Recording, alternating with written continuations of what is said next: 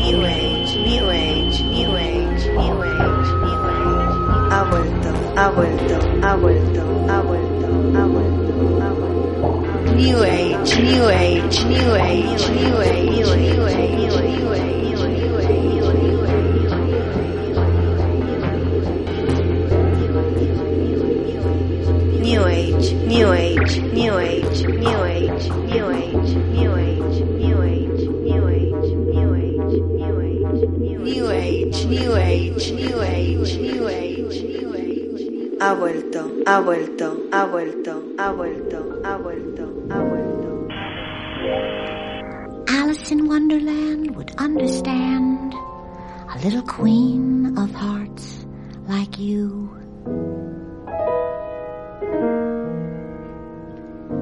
But in my book, it said off with his head, and that's exactly what you do.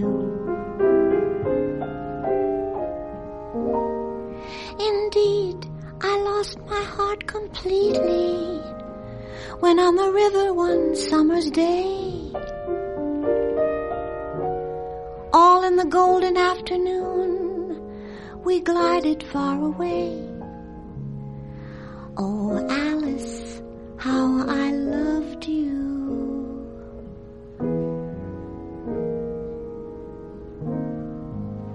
The fairy cakes you made, the lemonade, the funny story that I told.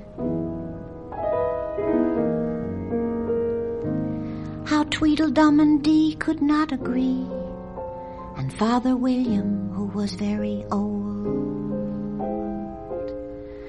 Mad Hatter on a spree, Dormouse dunked in the tea. All of that day to me was gold.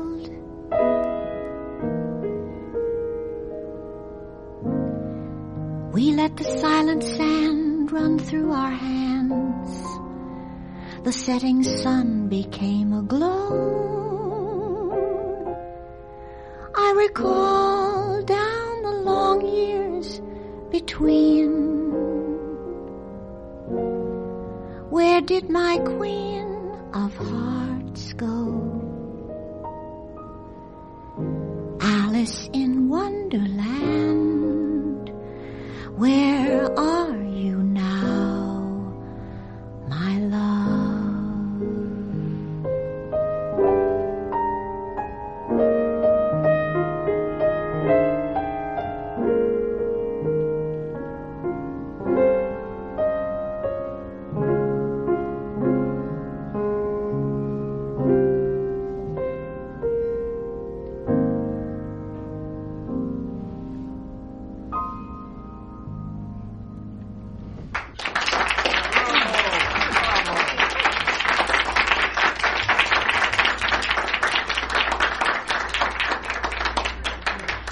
That a beautiful song? Thank you. Thank you. Muy buenas noches, bienvenidos al programa de Cita Bellán, eh, que mm, eh, mea culpa, que, tenía abandonadísimo todo este tema de, de, los programas que de verdad interesan, que son los programas eh, en abierto, los programas gratis, los, los programas de, de EPSA de siempre. Y, y, eso, no sé muy bien qué ha ocurrido este octubre. Este octubre, eh, eh, me he ido reuniendo con la ganga de EPSA Burning normalmente y tal y cual, pero no encontraba persona adecuada para, para invitar a, a, mis formatos habituales, ¿no? Y, y bueno, de repente pues ha cogido de México y ha, ha venido, eh, pues eh, probablemente caída del cielo, porque digo yo que en barco no, eh, pues pajaritos y derrumbes. Y como no, le he dicho que venga aquí y aquí está inmediatamente. Hola, ¿qué tal? Hola Miguel, muchas gracias, muy contenta de que me hayas seleccionado para esta entrevista. Muy, muy raro, muy bello, muy surreal. Sí, ¿no? Um, mucho me temo que contigo no podía ser de otra manera, claro. eh, a ver, ¿tú conoces EPSA? Sí, sí, sí. ¿Y cómo es así? Cuéntame. Bueno, yo la verdad estoy muy obsesionada con este, con el humor de este y con la persona. Entonces cualquier mierda que sale, así sea como una publicidad, yo la escucho toda. Uh -huh. Y, eh, como te contaba, eh, migré a Canadá y en esa época yo no podía trabajar, no podía hacer nada. Entonces, pues no iba a limpiar la casa, entonces solo iba a estar escuchando cosas y llegó un momento muy turbio, turbio, turbio de depresión en el que como que no me venía bien escuchar nada, nada, nada. Pero este me daba mucha como, no sé, con, no sé, es alguien con que estoy segura que muchas personas conectan. Entonces, Uh -huh. había el tema este de las anajus y yo soy muy cotilla, entonces hice una investigación muy fuerte para ver quiénes eran las tales anajus y no, no tenía idea. Y Poco dije, lo fáciles que son, eh, por favor. No, pero todavía no llegaba a EPSA. Ah, Entonces ya. dije, yo que soy una tacaña de mierda y no tengo trabajo, estoy dispuesta uh -huh. a parasitar más dinero de mi marido, pues sí. Y... Hombre, ¿cómo no? Entonces, bueno, tampoco es algo demasiado costoso. No es, pero... no es muy costoso para la alimentación del alma, que se supone, ¿no? Claro, Entonces... claro. claro, me, me llevó, me llevó durante épocas muy, muy turbias. Uh -huh. y, y pues me, me zampé todos sus, bueno, no todos, pero casi Mm. todos los episodios que, que han hecho del Epsace Burning. Uh -huh. Eh, sí, este es, como yo siempre digo, el faro de su generación. no, es una tía muy guay, es lo que es. es yo creo que en Epsace Burning es cuando empezó a mostrarse más como es ella. Eh, ahora ya lo hace también en, en sus demás, eh, esto, plasmaciones, eh, pues en el club de Francis Rec o, Sí. o cuando hace ya sus vídeos y tal, que mm, yo creo que, que claro, ese Barney lleva ya, no sé si tres, cuatro años funcionando. Y justo cuando empezamos con ella, ella todavía, em, todavía no se atrevía a soltarse de todo y ahora ya, pues sí, es una mujer liberada, absolutamente, y, y nada, y yo estoy muy contento de, de, de que sea mi amiga y de, y de, que, y de saber de ella, claro. Mm. Sí, y, y además, bueno, también los puede conocer a, a ustedes como esta parte más underground de la cultura. Mm. Y pues eso me obligó a hacer muchas, muchas investigaciones para averiguar ciertas anajus, porque, Claro, pues es una cosa muy española también. es que no, o sea, o muy local, por decirlo. Mm. o sea, no podía hacer mi tesis de investigación, pero Mm. sí pasé un buen tiempo invirtiendo como para saber quiénes eran ciertas anajus. Mm. Pues em, el otro día tú volviste a casa borracha y, escribiste un post muy largo, esas cosas pasan. y cometiste el, el, fallo de etiquetar a EPSA. Entonces, claro, a mí me llegó, lo vi y tal. Y, mm, y dije, mira, pues de repente, curiosidad un poco tu canal. Y dije, pues de repente que aquí hay alguien que, yo creo que, puede venir a EPSA y, aportar algo. Y, y por eso, por eso te he invitado. Pues muchas gracias, muchas, muchas gracias. es que es curioso porque yo siento que la mayoría de las personas que escuchamos podcasts a, a veces fantaseamos con ser entrevistados y estar en esos espacios donde nos hacemos como, no sé, como que intimamos con la otra persona, pero de una Mm. manera muy unidireccional, no sé. O, o no sé si eso es algo como una locura mía, porque yo es que hay veces que hasta los llego a soñar. Y como a ti te soñé como un señor mexicano, como de estos señores del sureste que solo andan en shorts y se ven su pancita de fuera y traen como la cerveza todo el día y están en la calle en sandalias y racializado, pero eres muy diferente. Soy diferente, claro, claro.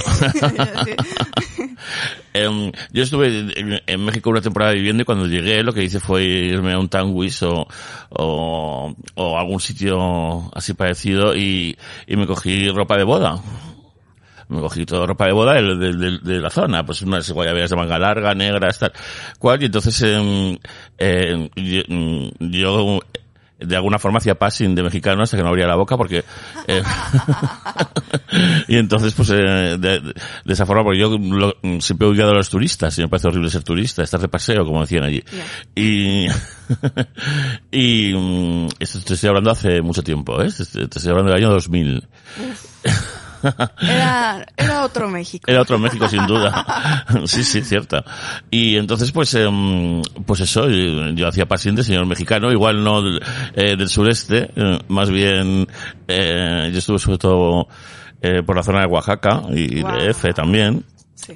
y tal, y, y bueno, yo me lo pasé muy bien allí, me- y es una, eh, es una civilización que, que, que, que bueno, que me gusta mucho, que me interesa mucho, Es- es- está todo este trauma eh, del español eh, y tal, yo iba ahí como pidiendo perdón todo el rato, Oh. y, y, y en general era al revés, ¿no? Era una cosa, hay un servilismo ahí, ¿no? Mm, Que, que me resultaba muy incómodo, francamente, y, y bastante amable es el que ya quiere ser servil como tú echas en cara. Fue como- era complicado, aunque no lo era, en fin. Eh, Sí. Fue una sensación que me llevé de allí. No sé cómo estará la cosa aquí ahora, no sé. Sí, mi- la verdad son mis regiones favoritas. Yo soy de la Ciudad de México, ahí crecí.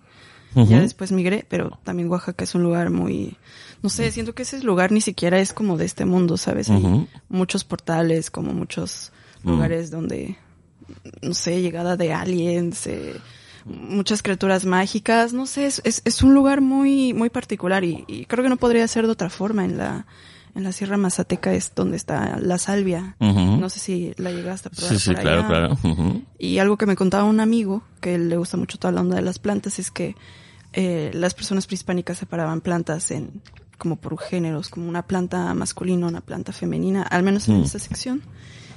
Y que ellos no la consumían como muchas veces pensamos que la gente consume no sé comida o plantas Mm. por fallo y error no y ellos era por la observación al parecer veían a los jaguares comer salvia y los veían divirtiéndose un poco y, y luego la, la probaron.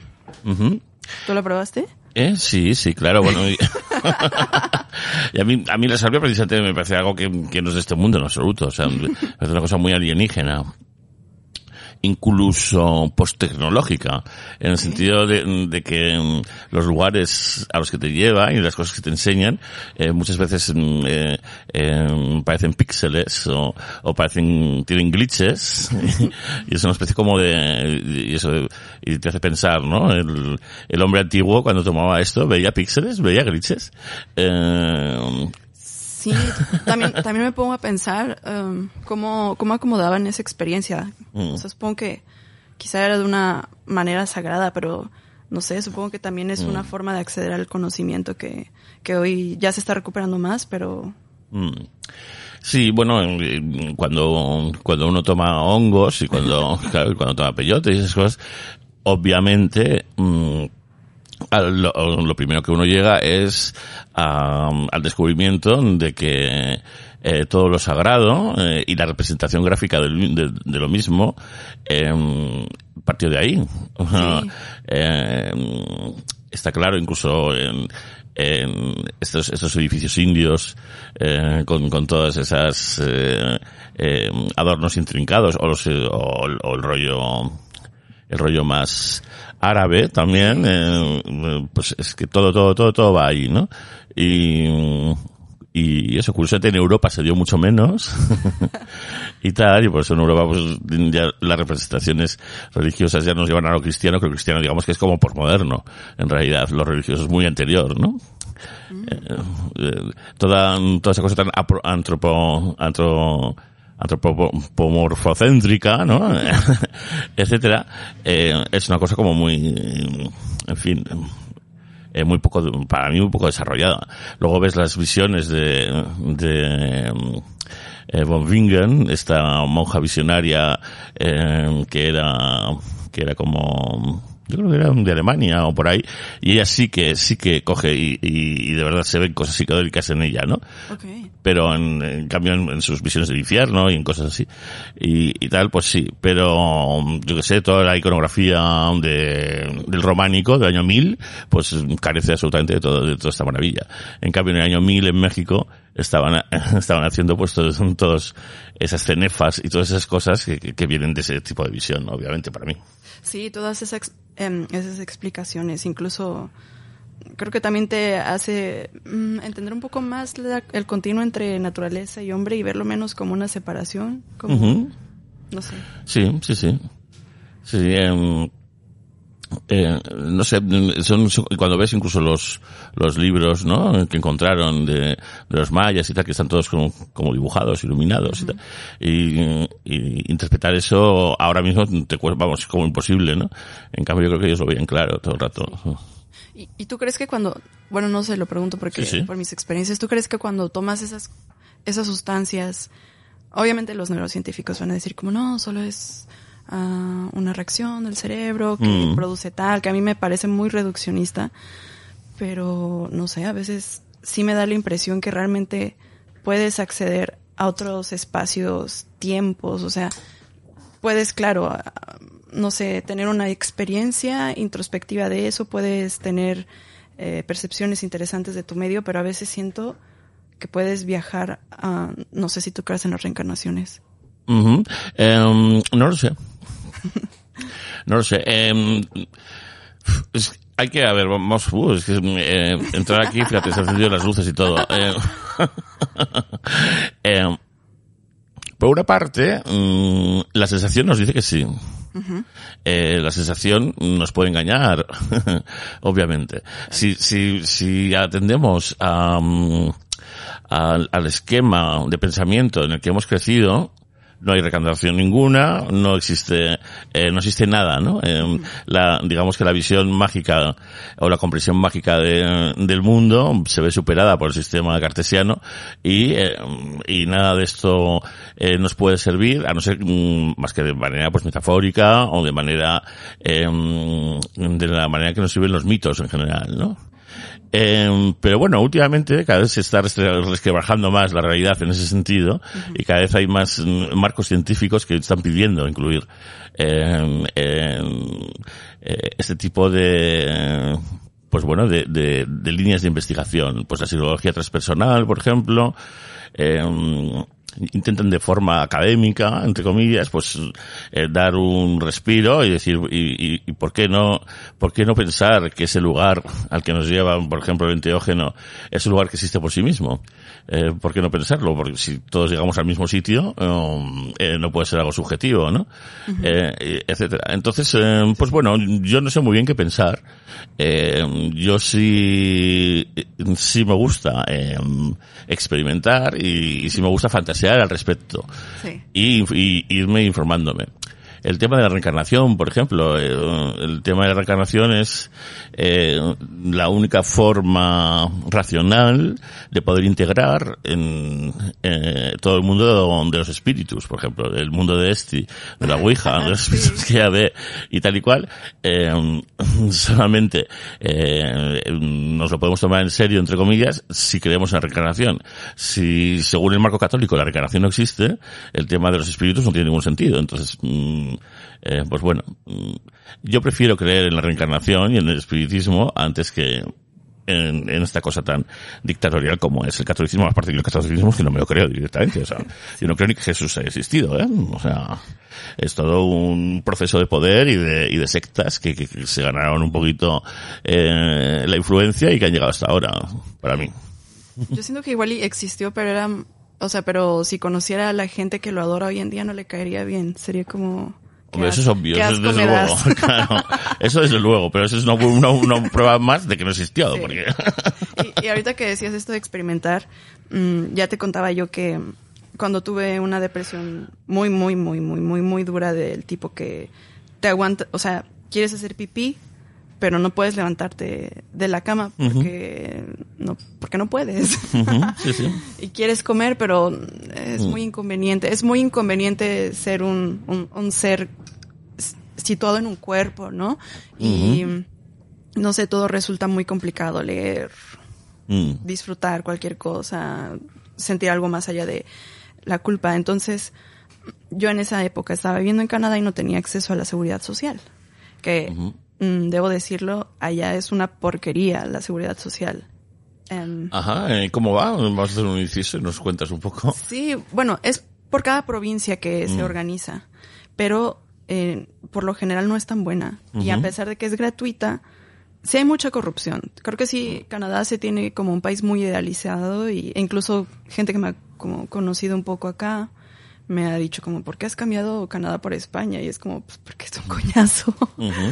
Y, um, y sí, es un, es un problema. La gente ya muere de cáncer porque no los diagnostican o cosas así. El chiste es que yo no tenía acceso a la seguridad social, entonces pues mucho menos a, a, a la salud mental. Y de hecho, allá, no, no sé si has visitado, pero es muy común ver muchísima gente en la calle em, hablando con a- sola, muy, muy, muy, muy perdida.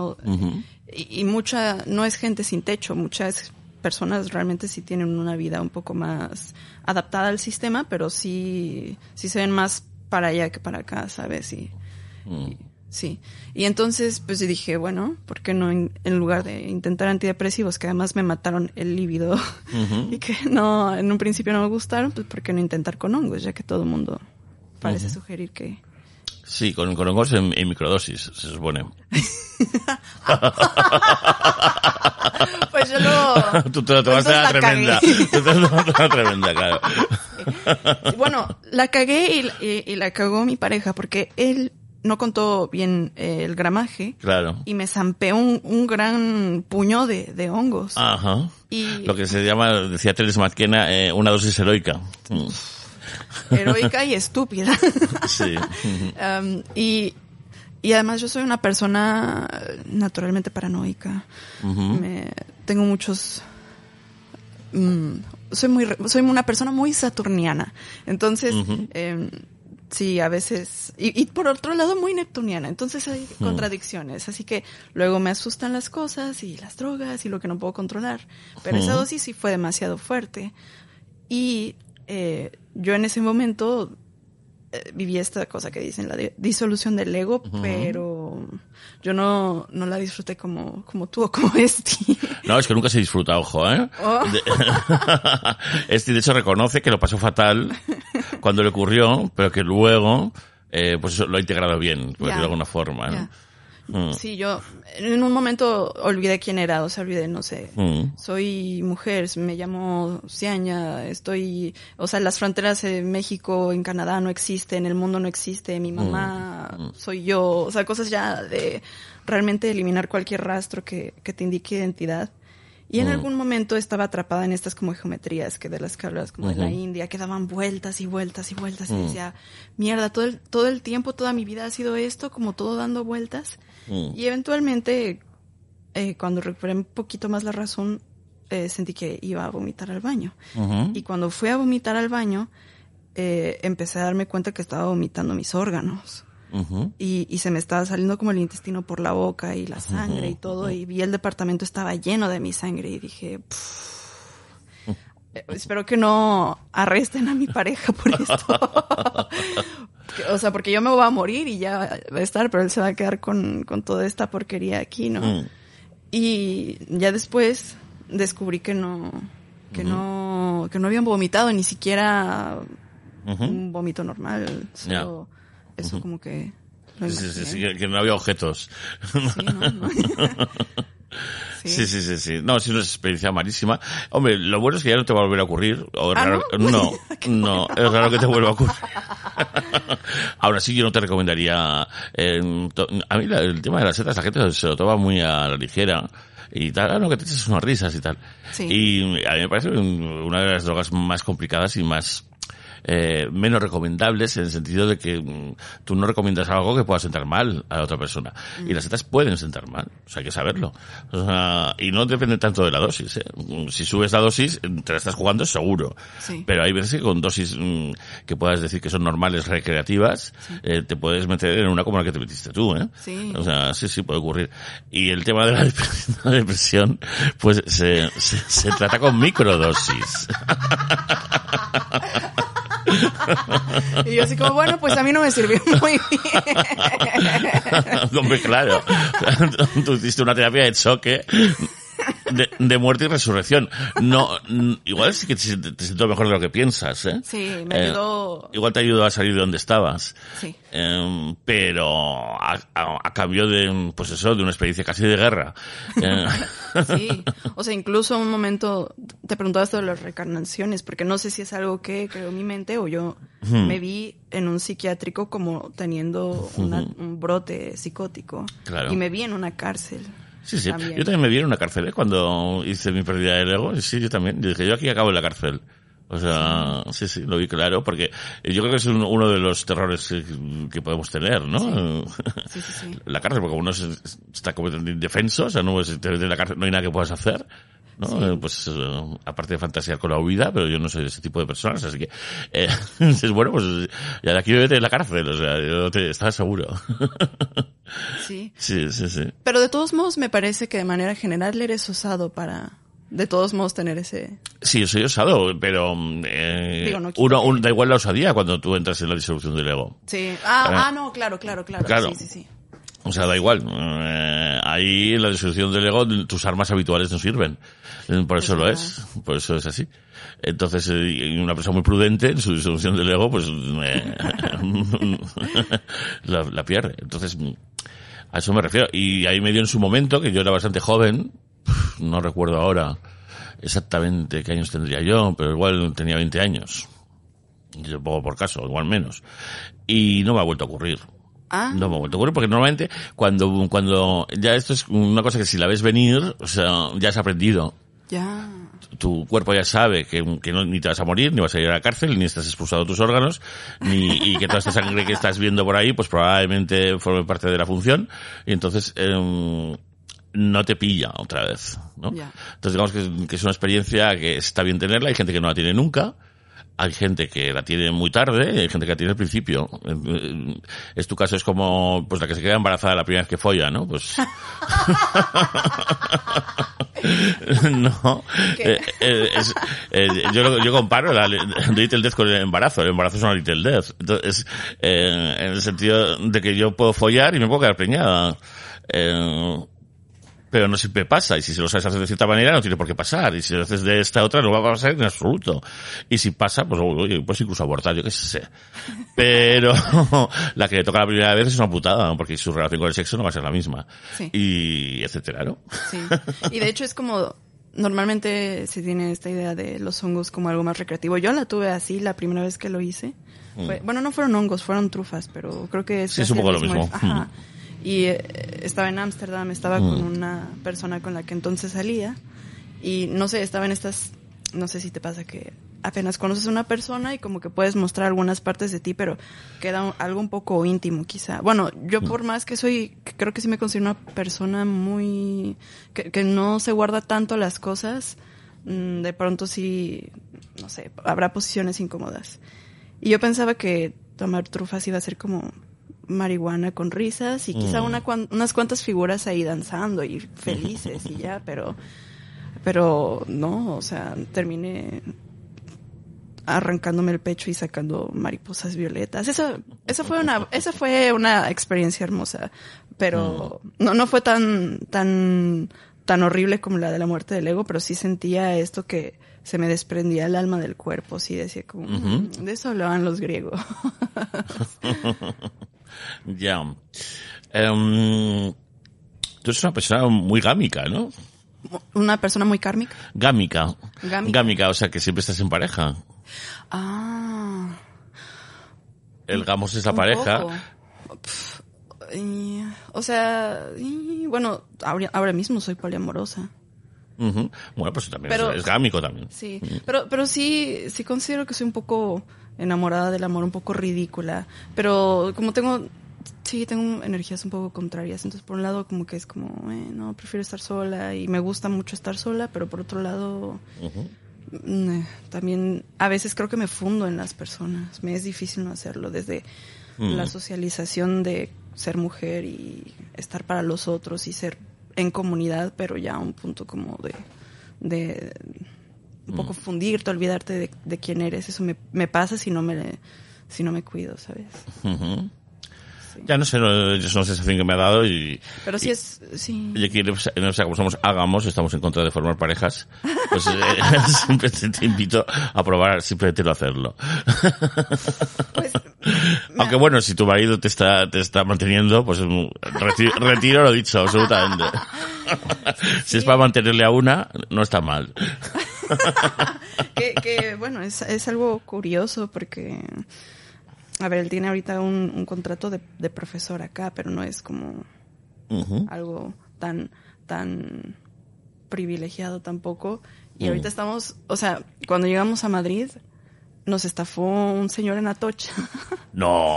bueno, nos quería estafar porque eh, llegamos a un Airbnb y el señor fingía que no sabía que era Airbnb.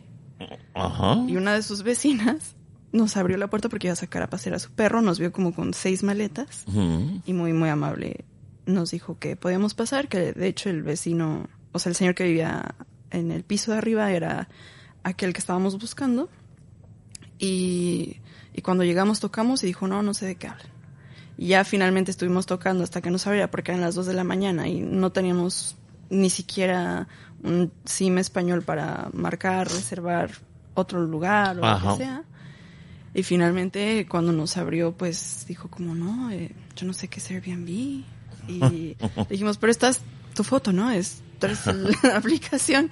Y ya dijo como, ah, bueno, es que yo lo tenía en Gran Canaria. Así es como de, ah, pero las fotos se ven como de tu estudio, este que estamos viendo acá.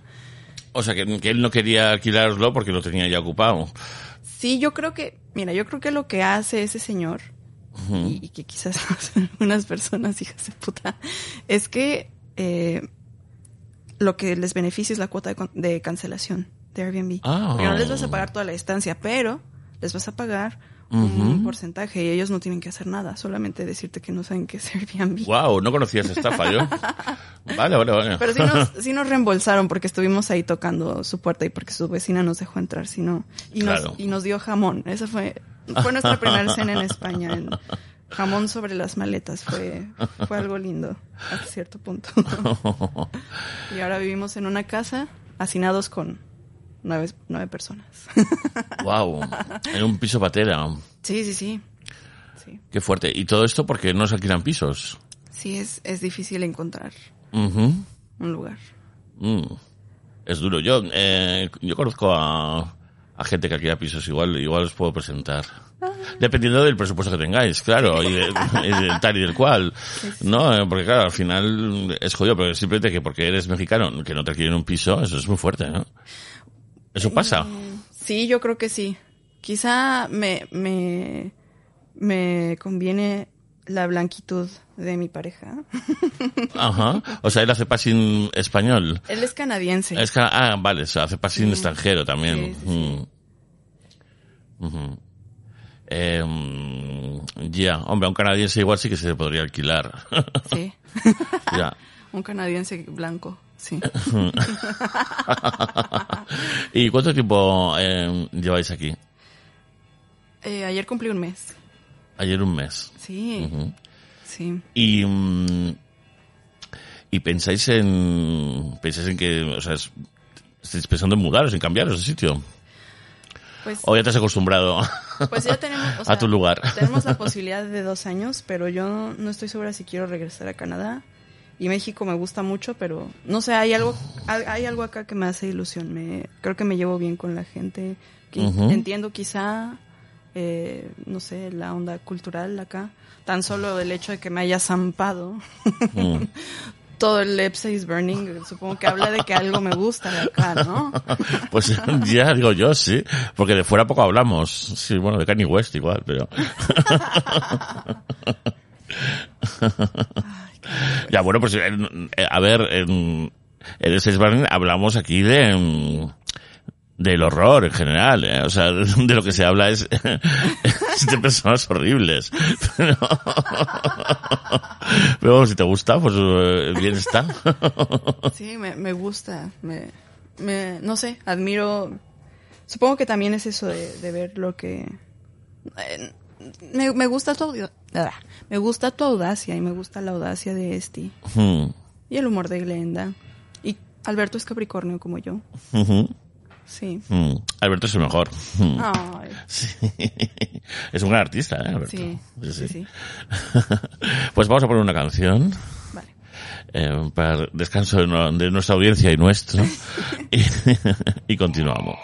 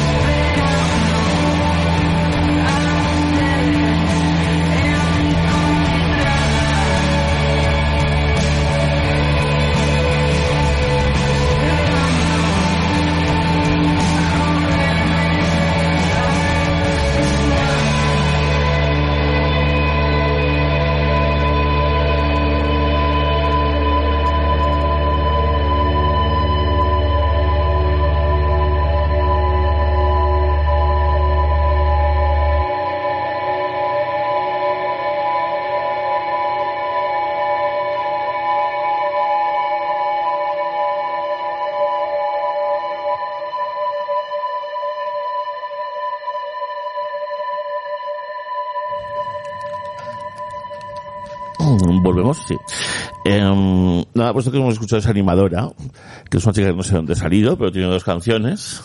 Esta se llama Holograma, la otra se llama La Grieta. Y, mm, Y nada, va a hacer un directo el día 4 de noviembre en, en una cosa que no sé cómo se llama, que es un encuentro de sellos discográficos independientes, que se llama, es que no me acuerdo, como Anima Chachi, o no sé, es que no, no, no tiene un poco fuerte. Y lo hacen en un lugar muy al norte de Madrid, que es un antiguo casino de jubilados, que solo vale la pena solo por mm, ir y verlo. Y nada, pues aquí se va a presentar animadora. Qué cosa más contemporánea, ¿eh? He puesto. y eso suena un poquito, a mí me recuerda un poco a, la bien querida con un rollo showgazing, que, que bueno, eh, no está mal. Y bueno, tú te llamas eh, Seania. Sí, Cianya, sí. ¿Qué nombre es ese? Es un nombre nativo, de hecho es de Oaxaca. Ujú. Es como la esencia de las cosas, algo que nunca cambia. Mis papás fueron un poco hippies en eso. y, mm, ¿Y cómo va el tema indigenista ahí en México? Mm, pues creo que la gente puede decirle más fácilmente a los blancos que se callen, lo cual creo que está bastante bien. A los blancos, por ejemplo, a Paulina Rubio.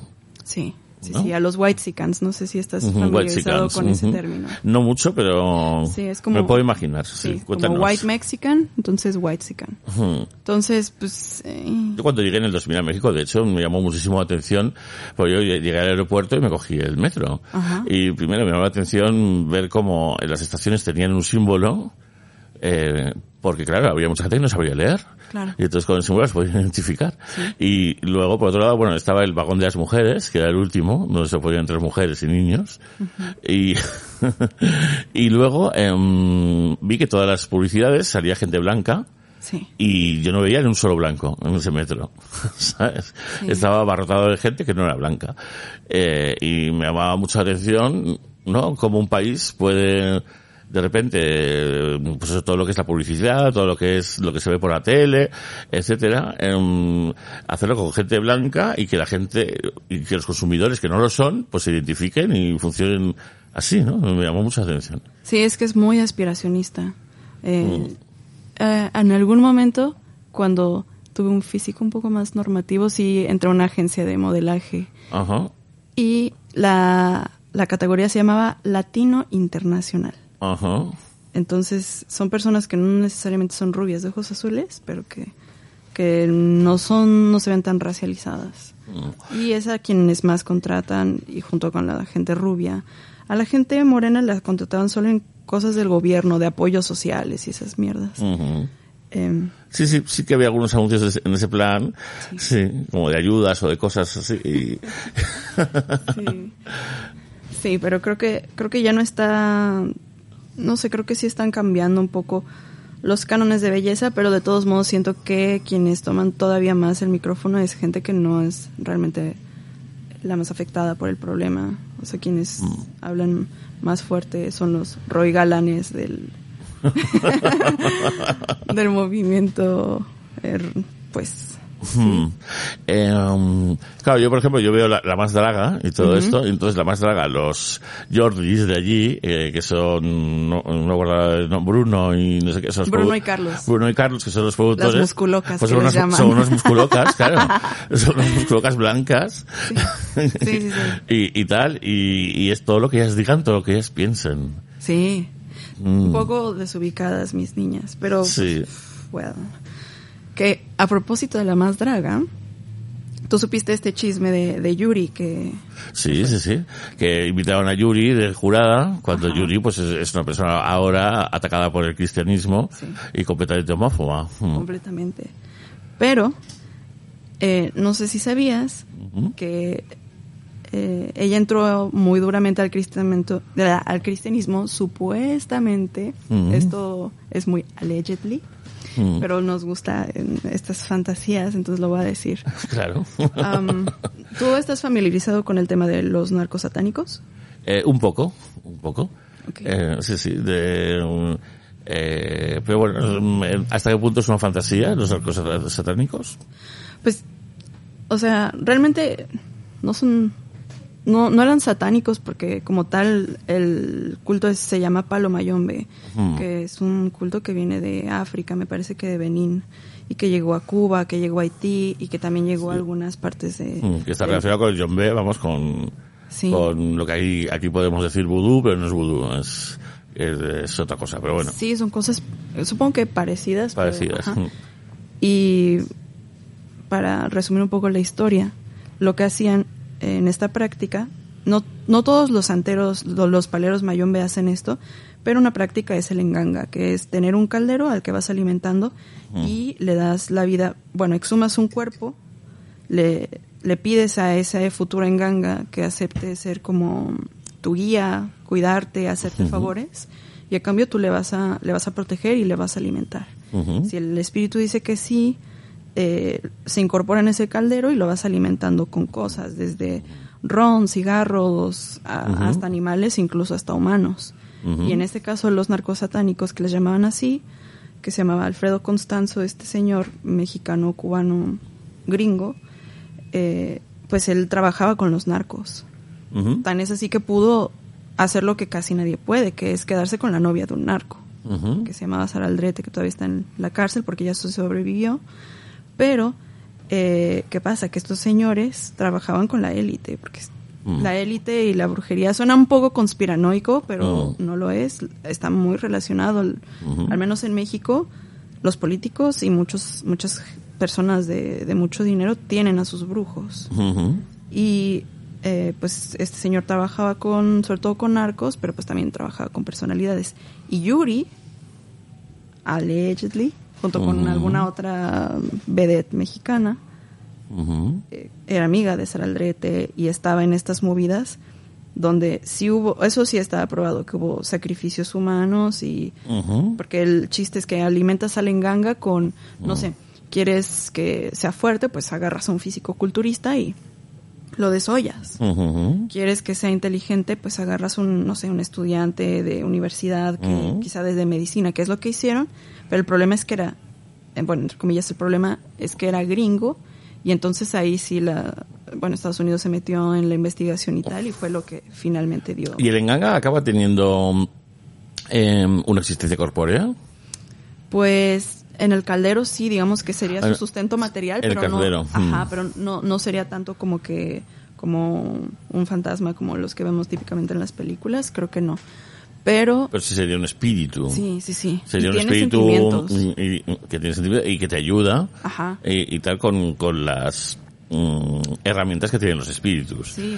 Y, y- y su, y su, su realidad física está en el caldero. Sí, él se supone que ese espíritu lleva a Constanzo para que pudiera saber cuál era el buen momento para cruzar la droga a Estados Unidos. Ajá, cuál eran los buenos momentos para atacar a los y, y él nunca fallaba, entonces le pagaban mucho dinero.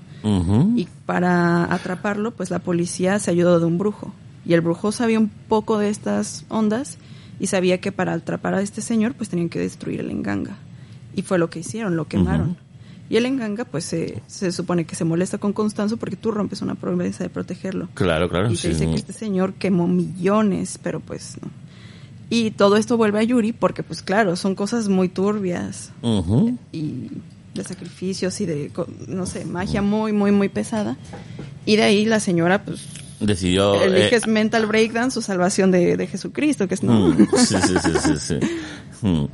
Entonces ella entró, entró en el cristianismo eh, mm, por una especie de terror eh, al ver que el enganga de su entorno había eh, se había destruido. Sí, expiarse, de- supongo, ¿no? De la culpa Mm. que, que tiene estar en esos mundos un poco... ¿Y el caldero tiene que estar siempre encendido? No, creo que no está encendido, creo Ah. que no le ponen fuego, pero sí lo van alimentando de, de cosas. Claro, porque si, pero joder, si tú alimentas de cosas, o bien pones ahí sosa cáustica o algo, o las cosas se, se, se corrompen. Sí, sí, sí. sí. ¿No? Algo tienen que hacer para que eso no se convierta en un foco de, de peste. Sí. Bueno, sí, me pregunto si, en- supongo que lo encenderán en algún punto, porque en Google, si lo buscas, se ven como, como una plasta negra. Una de pasta los negra, huesos claro. y todo. Claro, sí, y eso con el calor sí se puede hacer, en cambio. Sí. Entonces eh, me imagino que igual sí que lo encenderán, por eso es un caldero, además. Sí. Un caldero, su gran em, eh, poder es resistir el fuego. Cierto, cierto. Si no, pues sería, lo, lo guardarías en una caja de madera o lo guardarías en, en un cofre, eh, yo qué sé, de cualquier tipo. ¿no? Sí, sí. Sí, o abajo de la tierra, como Mm, como suelen sea. hacer otras tradiciones. Que he escuchado que el em, robo de eh, restos humanos es un buen negocio Ujú. para las, los rituales mágicos y tal. Claro, claro, siempre, siempre hacen falta.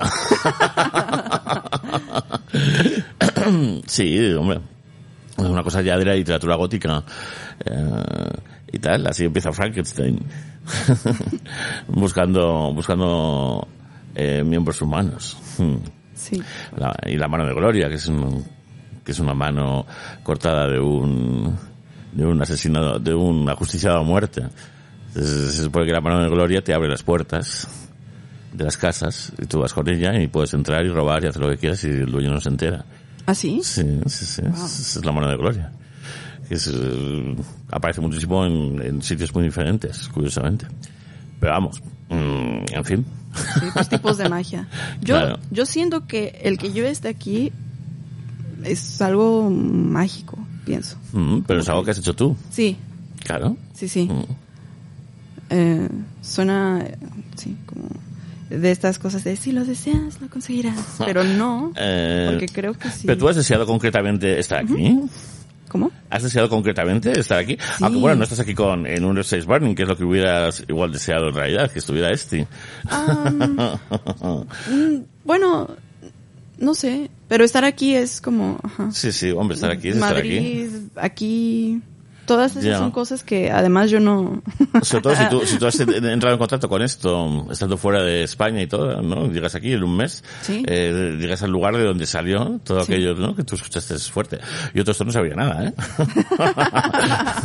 no, no estoy alimentando ningún caldero, pero sí, sí estoy como trabajando en, en mi propia magia. También con los sueños, pero no lo, no lo sé manejar muy bien, solo tengo como material del sueño y, y ya está. Em, el sueño, claro, eh, eh, em, es un... eh, se supone que es una práctica mágica muy mexicana, Eh, o no, Mm, eh, pero el, el tema del sueño sobre todo empieza por, por el, el estudio y práctica del sueño lúcido, ¿no? Sí, sí, sí. Y, y a ti se te da bien. Fíjate que no, ¿ah? Claro que no, Eh, por eso. He tratado de, de, de seguir los tips, ¿no? Eh, de- trato de escribir los sueños, ese es como el tip que todo el mundo recibe. Pero, no, el tip es, el tip es otro. ah, ah, Sí, el tip es que en el momento del sueño, en el que tú estés soñando, eh, te mires las manos. ah, ok. Tú cuando sueñas tienes una visión, ¿no? Normalmente es una visión como si fuera de una cámara. Em, normalmente nosotros cuando vemos también nuestro cuerpo no interviene en, en lo que estamos viendo. Eh, pero si te miras la mano, ahí está interviniendo tu cuerpo. Eh, digamos que para hacer lúcido un sueño, eh, tienes que ser consciente. Sí. Entonces, eh, eh, lo de mirarse las manos es un ejercicio que tú, cuando te vas a dormir, tú piensas, bueno, pues ahora yo cuando vaya a soñar me miro manos. las manos. Entonces hay veces que en el sueño te acuerdas, entonces, y intentas mirarte las manos y no puedes, o no tienes manos, o miras las manos y de repente aparecen cosas que te llevan a otro lugar, o sea, como que no, no te permiten. Entonces, cuando después de la práctica y de años eh, y tal, eh, consigues verte las manos, en el momento que ya te las ves con claridad, ahí ya tienes el sueño lúcido y puedes hacer lo que quieras en el sueño. Puedes visitar gente, puedes eh, hacer de todo. Eh, siendo consciente también de que, de que en ese momento también el resto del sueño se puede dar cuenta de que tú Estás. estás, entonces pueden ir contra ti. Que, que eso es algo que sí me ha sucedido, que tratan, el sueño trata de darse, trata de convencerte de que no estás soñando, que es real. Porque eso me ha pasado antes. Y sueño, bueno, no sé si fue sueño lúcido o, o proyección astral, como le llaman, creo. Pero creo que uno de los más cañones que he tenido es que yo estaba viendo una película, creo que era Annie Hall. Estaba acostada en un pequeño cuartito que rentaba en la Ciudad de México y tenía la laptop en mi, en mi barriga. Entonces me, quedé- me, me empecé a dormitar y como que una pajaritos desde arriba veía a la pajaritos desde abajo durmiendo como que una yo flotando. Entonces, eh, agarré una almohada, la yo flotante, y la puse sobre la yo durmiente. Y la presioné contra la cara, pues para ahogarla, para que no respirara más. Pero finalmente ambas somos yo, soy yo. Entonces, yo intentando ahorcar a la pajaritos acostada, pues también me doy cuenta que no puedo respirar yo flotando desde arriba. Y me despierto y yo siento que ese sueño duró una eternidad, pero veo el minutero de la película y duró como dos o tres segundos.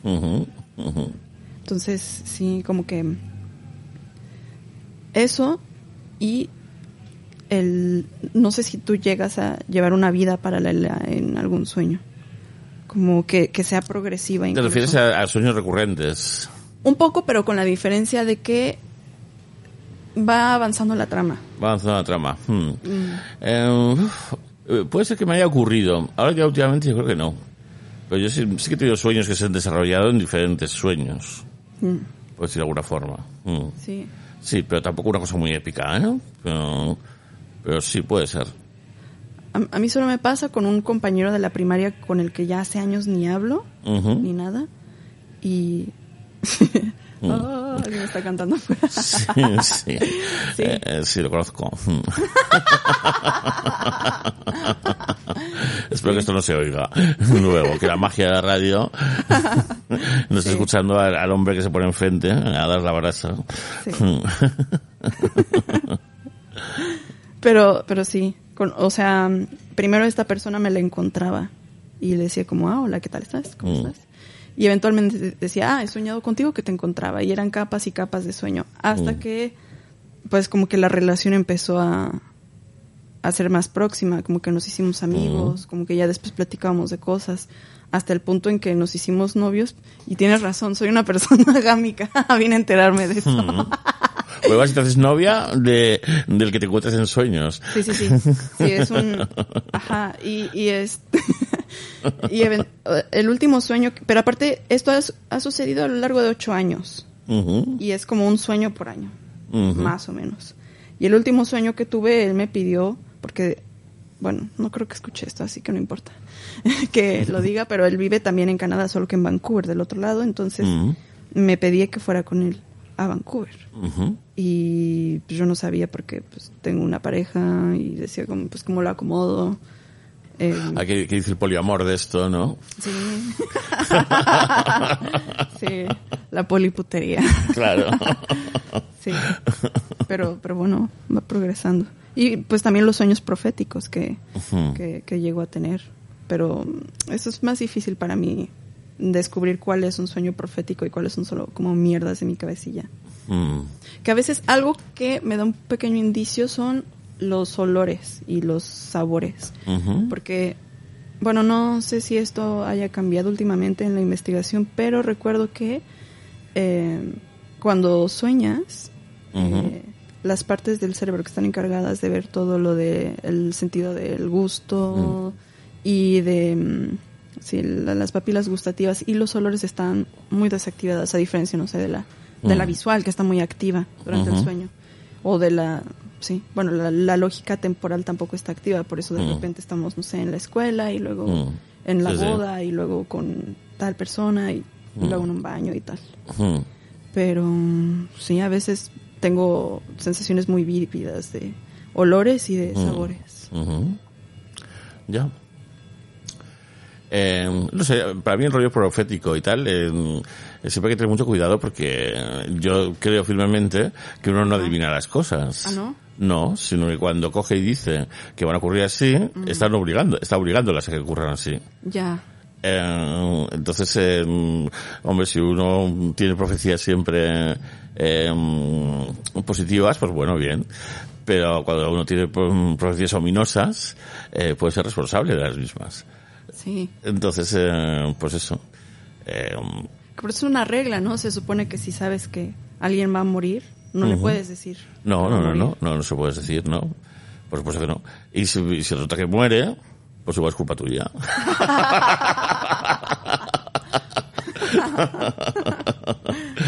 Eh, también depende, ¿no? Hay gente que, que lo lleva más escrito que otros, ¿no? Su propia muerte. Eh, pero, pero vamos, a mí no me parece muy grave lo de la muerte. Eh, son más graves otras cosas. Hay cosas peores que la muerte, obviamente. Eh, y a eso me refiero un poco, ¿no? Eh, pero bueno, ¿Qué es, qué es peor que la muerte? Mm, eh, ¿qué es peor que la muerte? Yo qué sé, no sé. eh, vivir en una casa patera, igual. ¿En una casa qué? Patera. Como la que vivo yo. ¿es Sí. esa? bueno, pues fíjate que para hacer nueve personas y un solo baño no está tan mal. No. bueno, es una casa patera civilizada. Sí, también, también viví así en Barcelona hace tiempo. Mm. Y allá nos echan a la policía todo el tiempo. Les gustaba mucho llamar a la policía. Los vecinos. Sí, sí, todo el tiempo les gustaba involucrar a la policía. No sé por qué. Ya, qué horror. y, mm, y bueno, no sé, todas esas cosas de la magia y tal, la propia Esti, eh, ella está, eh, está siguiendo su camino con, con ese tema. Eh, a mí, no sé, yo es que yo soy viejo ya, ¿no? Entonces, eh, me parece un poco peligroso siempre. Mientras, mm, bueno, eh, eh, en fin, me parece complicado. Estamos en una sociedad o un mundo en, en el que es muy difícil de encajar. Igual en México es más fácil. Eh, hay, hay como otro tipo de, de visión de las cosas. Entonces, pues bueno, mientras uno se va a llevar con discreción y que tampoco se base todo en eso, porque eh, no todo no todo es va de eso, ¿no? Claro. pues bueno, me, me parece pues una bien investigación como otra cualquiera pero eh, me parece más peligrosa que otras. ¿No? Sí. Lógicamente. No sé, supongo que... Un pobre cierto- Yuri, ¿no? Sí, pues la, la, la cocaína y la, Mm. Y la magia la, la traumaron y ahora se debe a Jesucristo. Aunque Mm. ahora lo pienso y no sé si haya sido por la magia o por la cocaína que terminó por- con Cristo. ¿Y por qué eh, las musculocas eh, de las Jordis mexicanas eh, llamaron a Yuri? sé que ellas Esa es la pregunta. Sé que ellas trabajaron con, con Yuri. Ujú. Ajá, le hicieron un video. Ajá. trabajaron en la producción de un video. Y la verdad, mm, creo que no son, no están como tan enteradas de las cosas, como que no. Como ¿Cómo dicen- no? Como que en esta cuestión de, como esta, esta frase en inglés que es como read the room, no, no tienen esa capacidad. Ah, ¿no? Ah, porque su, su homofobia era pública. sí. Y ya el tema de, de, de la brujería, pues igual no tanto, pero bueno, en fin. Igual ellas no supieron read the room en aquel momento, pero la homofobia sí. sí. Tal, tal vez puedo también ser un pink washing, porque, o sea, esa señora ya Claro, ahorita... Ella igual querría hacer un pinkwashing. Sí, sí, sí. Pero el Y- pinkwashing no hay que concederlo. Sí, pues también lo hicieron con Uber apenas. No sé si viste. Sí, sí, sí, sí, lo han hecho con Uber apenas. Sí, sí, cierto, cierto. Qué vergüenza. que habría muerta yo viendo eso. y digo, pero madre mía. Duró más que el reto principal, sí, sí, sí. de la verga. Y luego, luego eh, ellas haciéndose la más famosa y estuvieron 30 segundos cada una. y se inventan la movida de, de la drag más débil y todo eso que a Maca le pega mucho, francamente. Hacerlo es lo mejor que ha hecho. Sí. Lo mejor que ha hecho en el programa hasta ahora. La están tundiendo en redes. Hombre, normal. Porque el lesbianismo no se entiende todavía hoy en día. Eh, No hay visibilidad para el lesbianismo. Y la realidad lésbica no se comprende. Entonces, eh, Maca es lógico no- que no la comprendan. Lo entiendo. Que todos los jotos de- la odien. Eso, eso es así. ¿Qué- ¿Crees que sea porque no se comprende su realidad lésbica o porque no tiene tanto carisma como conductora? Eh, no, es lo primero. Ella tiene carisma como conductora. Por supuesto que lo tiene. Y se viste, echa un cuadro y, y o sea, hace lo mismo, hace lo mismo que, que el anterior. Y espérate cuando se drague en, en la final, que se dragueará. Eh, ¿Sabes? Eh, el conductor anterior, a mí, vamos, eh, yo lo odio con toda mi alma. ¿Ah, sí? Eh, Sí, sí, sí, no a él, porque no lo conozco. A lo que representa Ah, porque... a ese jotería zalamero. eh, Muy normativo, ¿no? sí, súper normativo y a, la, y a la vez en ningún momento explicita que sea gay o no. Eh, eh, ¿Sabes? Ese tipo de, de conductor de toda la vida como sexy, Sí. eh, pero depilado. Eh, no sé, muchas cosas muy, muy feas yo eh, siempre he visto en él. Que no incomoda en ningún sentido. Claro, claro. Y, mm, y entonces, pues bueno, de repente ponen a esta tía que, que simplemente por estar ahí, eh, la, la gente se ofende y yo no puedo más que defenderla, ¿no? Obviamente. Y yo no creo que lo haga mal. O sea, ella lo hace, pues como hay que hacerlo. Ella las quiere mucho, pero las quiere así. Desde No. su lesbianismo. Claro, no, no les quiere como, ah, mis feminazas, no no. A ver, a brillotear.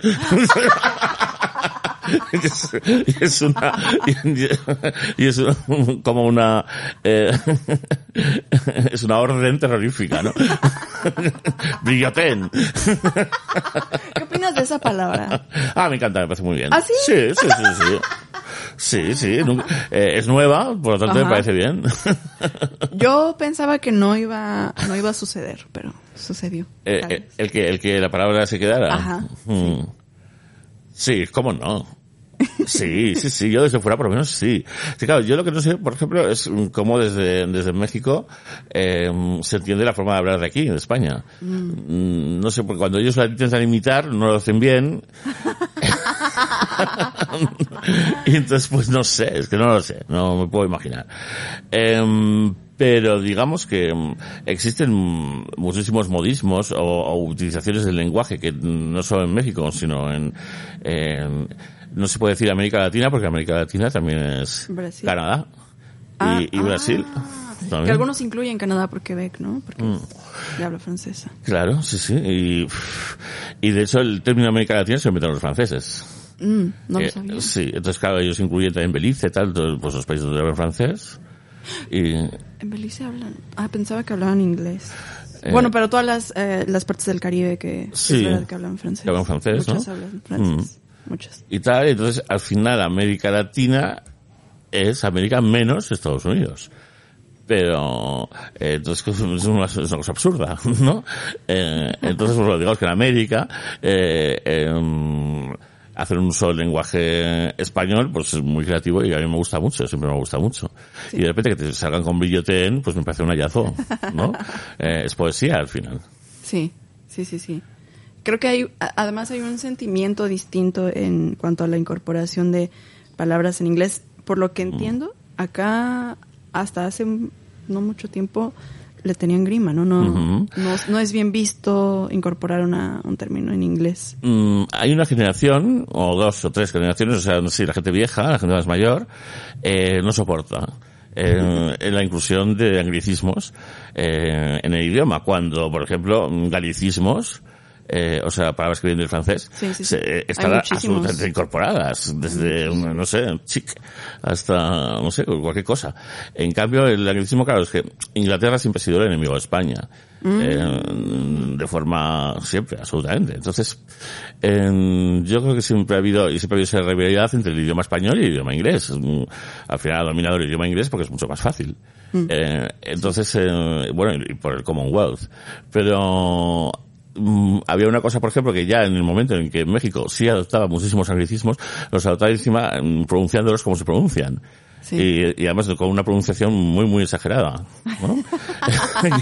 como si fueran norteamericanos, Vamos de a. Walmart. Sí, sí, sí. Sí. Y claro, todo eso aquí sonaba chino, ¿no? Entonces, eh, pero ya desde el- los millennials o así aproximadamente, y con la, sobre todo con la evolución de Internet y de la informática y de todo, ya se, se empiezan a asumir los anglicismos con más naturalidad. Ahí me da mucho la atención en la más draga al principio, que estaban prohibidos. Yo creo que lo hacían para diferenciarse de RuPaul, porque Sí, pero estaban prohibidos a muchos, a un nivel muy fuerte. Sí, también se me hizo una tontería. No sé si lo hicieron para diferenciarse de RuPaul o para evitar como problemas de, Hmm. de copyright. Porque, o sea, realmente las personas que hablan del, que, que son del norte todo el tiempo Hmm. hablan con anglicismos, más las que son las de la, las que vienen de la frontera. Claro. Pero como en esta temporada vinieron las gemelas que eran norteamericanas, Ah, sí. entonces esta temporada se empezó a incluir los anglicismos. hijos de la verga, nada más porque estaban las gringas. Claro, esa es, esa es la excusa que yo, a mí me ha llegado, o que yo me he inventado. o que. No, sí, sí. Sí es por eso, porque incluso sé Mm. que les pidieron que utilizaran esas palabras en los confesionarios. Sí, sí, O sí. sea, no solo les permitieron, sino que hasta lo impulsaron. Mm. Sí, sí, son, son así las musculocas. Muy, muy Mm. de ese sector privilegiado, muy, muy Mm. burbuja. Y, mm, y Pepe y Teo. Ah. ¿Qué pasa con Pepe y Teo? Ya no están esta, esta No, temporada. no, no, ya no están. No, no. Se supone que porque tienen otro proyecto. Pero sé que Bueno. hubo acusaciones, ¿no? Claro, claro. de- El otro proyecto que era Dame Dinerita, ¿no? Mm, Eh, ahorita creo que uno está en Masterchef o algo así. Bueno, ¿no? sí, sí, pero eso es ahora, sí, sí. Ahora, eh, digamos que mm, en Pepe y Teo se les acusó y con pruebas y con vídeos y todo de cómo hacían cosas turbias. Sexuales y de todo. Iban a reírse de chaperos por la calle eh, y, y cosas, cosas. Entonces eh, había unos vídeos en un coche descapotable de cómo cogían un chapero de la calle, lo subían, se ¿Qué reían de un él. chapero? Un chapero es un hombre que se prostituye. Ah, ok. Mm. Uy, no, no, no lo sabía. Bueno, Sí. o sea, no sabía que eso en concreto, pero sí sabía que tenían una cuestión ahí por el acoso. Sí, bueno, claro. más que acoso. Claro, entonces sí, entonces tenían y de repente pues no sé quién era que era trans y le llamaban por su death name y se reían de ella o de él y le acosaban y tal como muchas cosas como un poquito turbias y, y eso pues yo creo que motivó que desde la final de la más larga anterior que fue en diciembre del año pasado eh, eh, que yo creo que sí que salieron igual no salieron ¿eh? Mm, no sé igual no aparecieron Creo que sí, no recuerdo. Sí. Eh, eh, pues ellos ya empiezan como con su nuevo proyecto y tal. Y, mm, y se deslindaron un poco de aquello y, y sí, ahora están como en otra, en otra dimensión. Sí. Yo- que yo la verdad creo que con todo y pruebas, siento que a las musculocas no les importaría.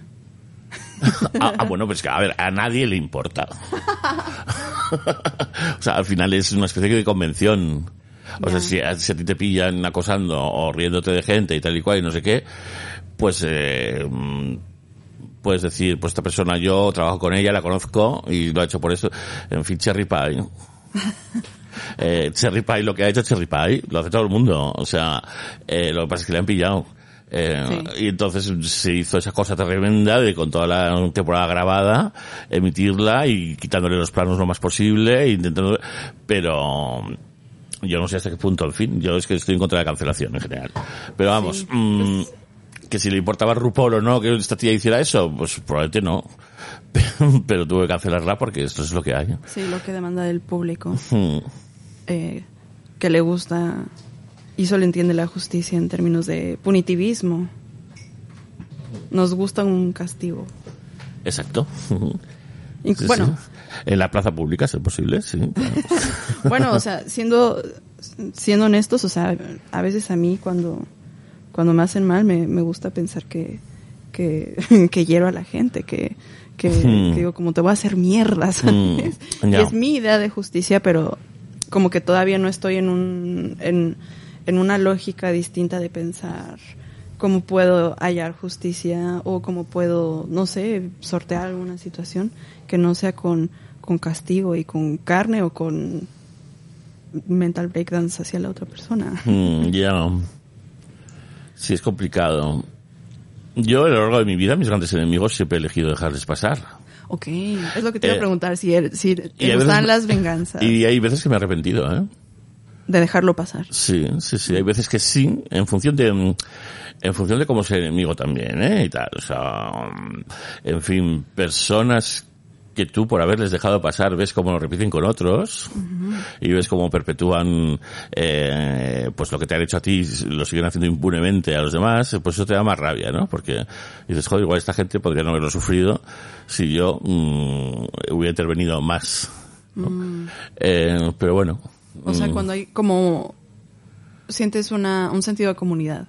Algo Mm, así. sientes- Sí, bueno, un sentido de comunidad y un sentido también de, de joder. O sea, si dejas pasar a alguien algo es porque le perdonas, porque eh, piensas que, que vale, que lo ha hecho contigo y no lo va a volver a hacer, en fin, y que no vas a sacar nada a cambio. ¿No? Eh, entonces, pero si digo, hostia, pues si, si hubiera actuado, igual me hubiera devuelto el dinero que me debe, o que me ha robado, eh, eso, y, y igual hubiera, le hubiera hundido de verdad y, y algo hubiera servido. Pero, digamos que en, en general mm, la gente que te hace mal eh, te lleva a su terreno, en el sentido de que te, te obliga, para tú mm, poderte vengar, eh, a hacer el mismo mal que hacen ellos. Entonces así te conviertes en lo que son ellos. Y de alguna forma siguen ganando, ¿no? Entonces la forma de que no ganen es tú parar. Es, es tú detener la, la, la cadena de, de agravios es la forma de tú ganar. Pero bueno, en- cuando esas cadenas de agravios se perpetúan y tal y cual, y tú estás en un momento bajo y te dices, hostia, o sea, ojalá hubiera cogido en- cuando, cuando correspondía y haberle puesto donde tenía que haber puesto. Pero no, y hablo incluso a nivel legal y tal, ¿eh? O sea, gente eh, que ahí me ha denunciado falsamente, eh, de ir yo al juicio y tal, y esa persona no presentarse, ganar yo el juicio por lo tanto, eh, y tal, y digo, o sea, ¿y ahora qué hago? Podría denunciarle por denuncia falsa a esta persona. Eh, y, y, y tal, y me dices, mira, pues ya paso. Y si en ese momento de que paso, en realidad has liberado. En Yo- realidad, eh, no, no cojo ya con lo mío que es denunciar. No hay nada más horrible que denunciar. Eh, Cualquier cosa que tenga que ver con burocracia. claro, De verdad. claro. Prefiero. uf, bueno, Claro, y luego está pues la venganza individual, mm, que es un placer, pues eso, es un placer, como Sí, otro, sí. otro cualquiera, y que hay que saber hacerlo muy bien. sí. Muchas veces yo eso lo dejo mucho en el terreno de la fantasía, pero no voy Mm. más allá. Pero puedo decir que en algún tiempo consideré una. Lo consideré como una solución porque mi mamá conoció a una señora como de unos 70 años, muy guapa, pero, o sea, guapa en el sentido también de que la ves y es como, como que te atrae, te Ujú, atrae verla, no puedes evitar dejar de verla y se veía muy contenta además. Y le pregunta la amiga de mi mamá a esta señora que por qué está tan contenta y como que esta señora pues se hizo amiga de la persona y eventualmente le cuenta que ella tenía un esposo Mm. que era un señor bastante rico, ya sabes, quizá un- una persona del gobierno o alguien, pero que tenía, que tenía buena moneda. Y que la golpeaba, que la trataba mal, que la hacía sufrir muchísimo. Y un día ella abrió un poquito una lata de atún y la puso a hervir en, con agua. Bueno, ¿con qué otra cosa sería? Bueno, en fin, la puso a hervir y la, la dejó abierta creo que por tres días.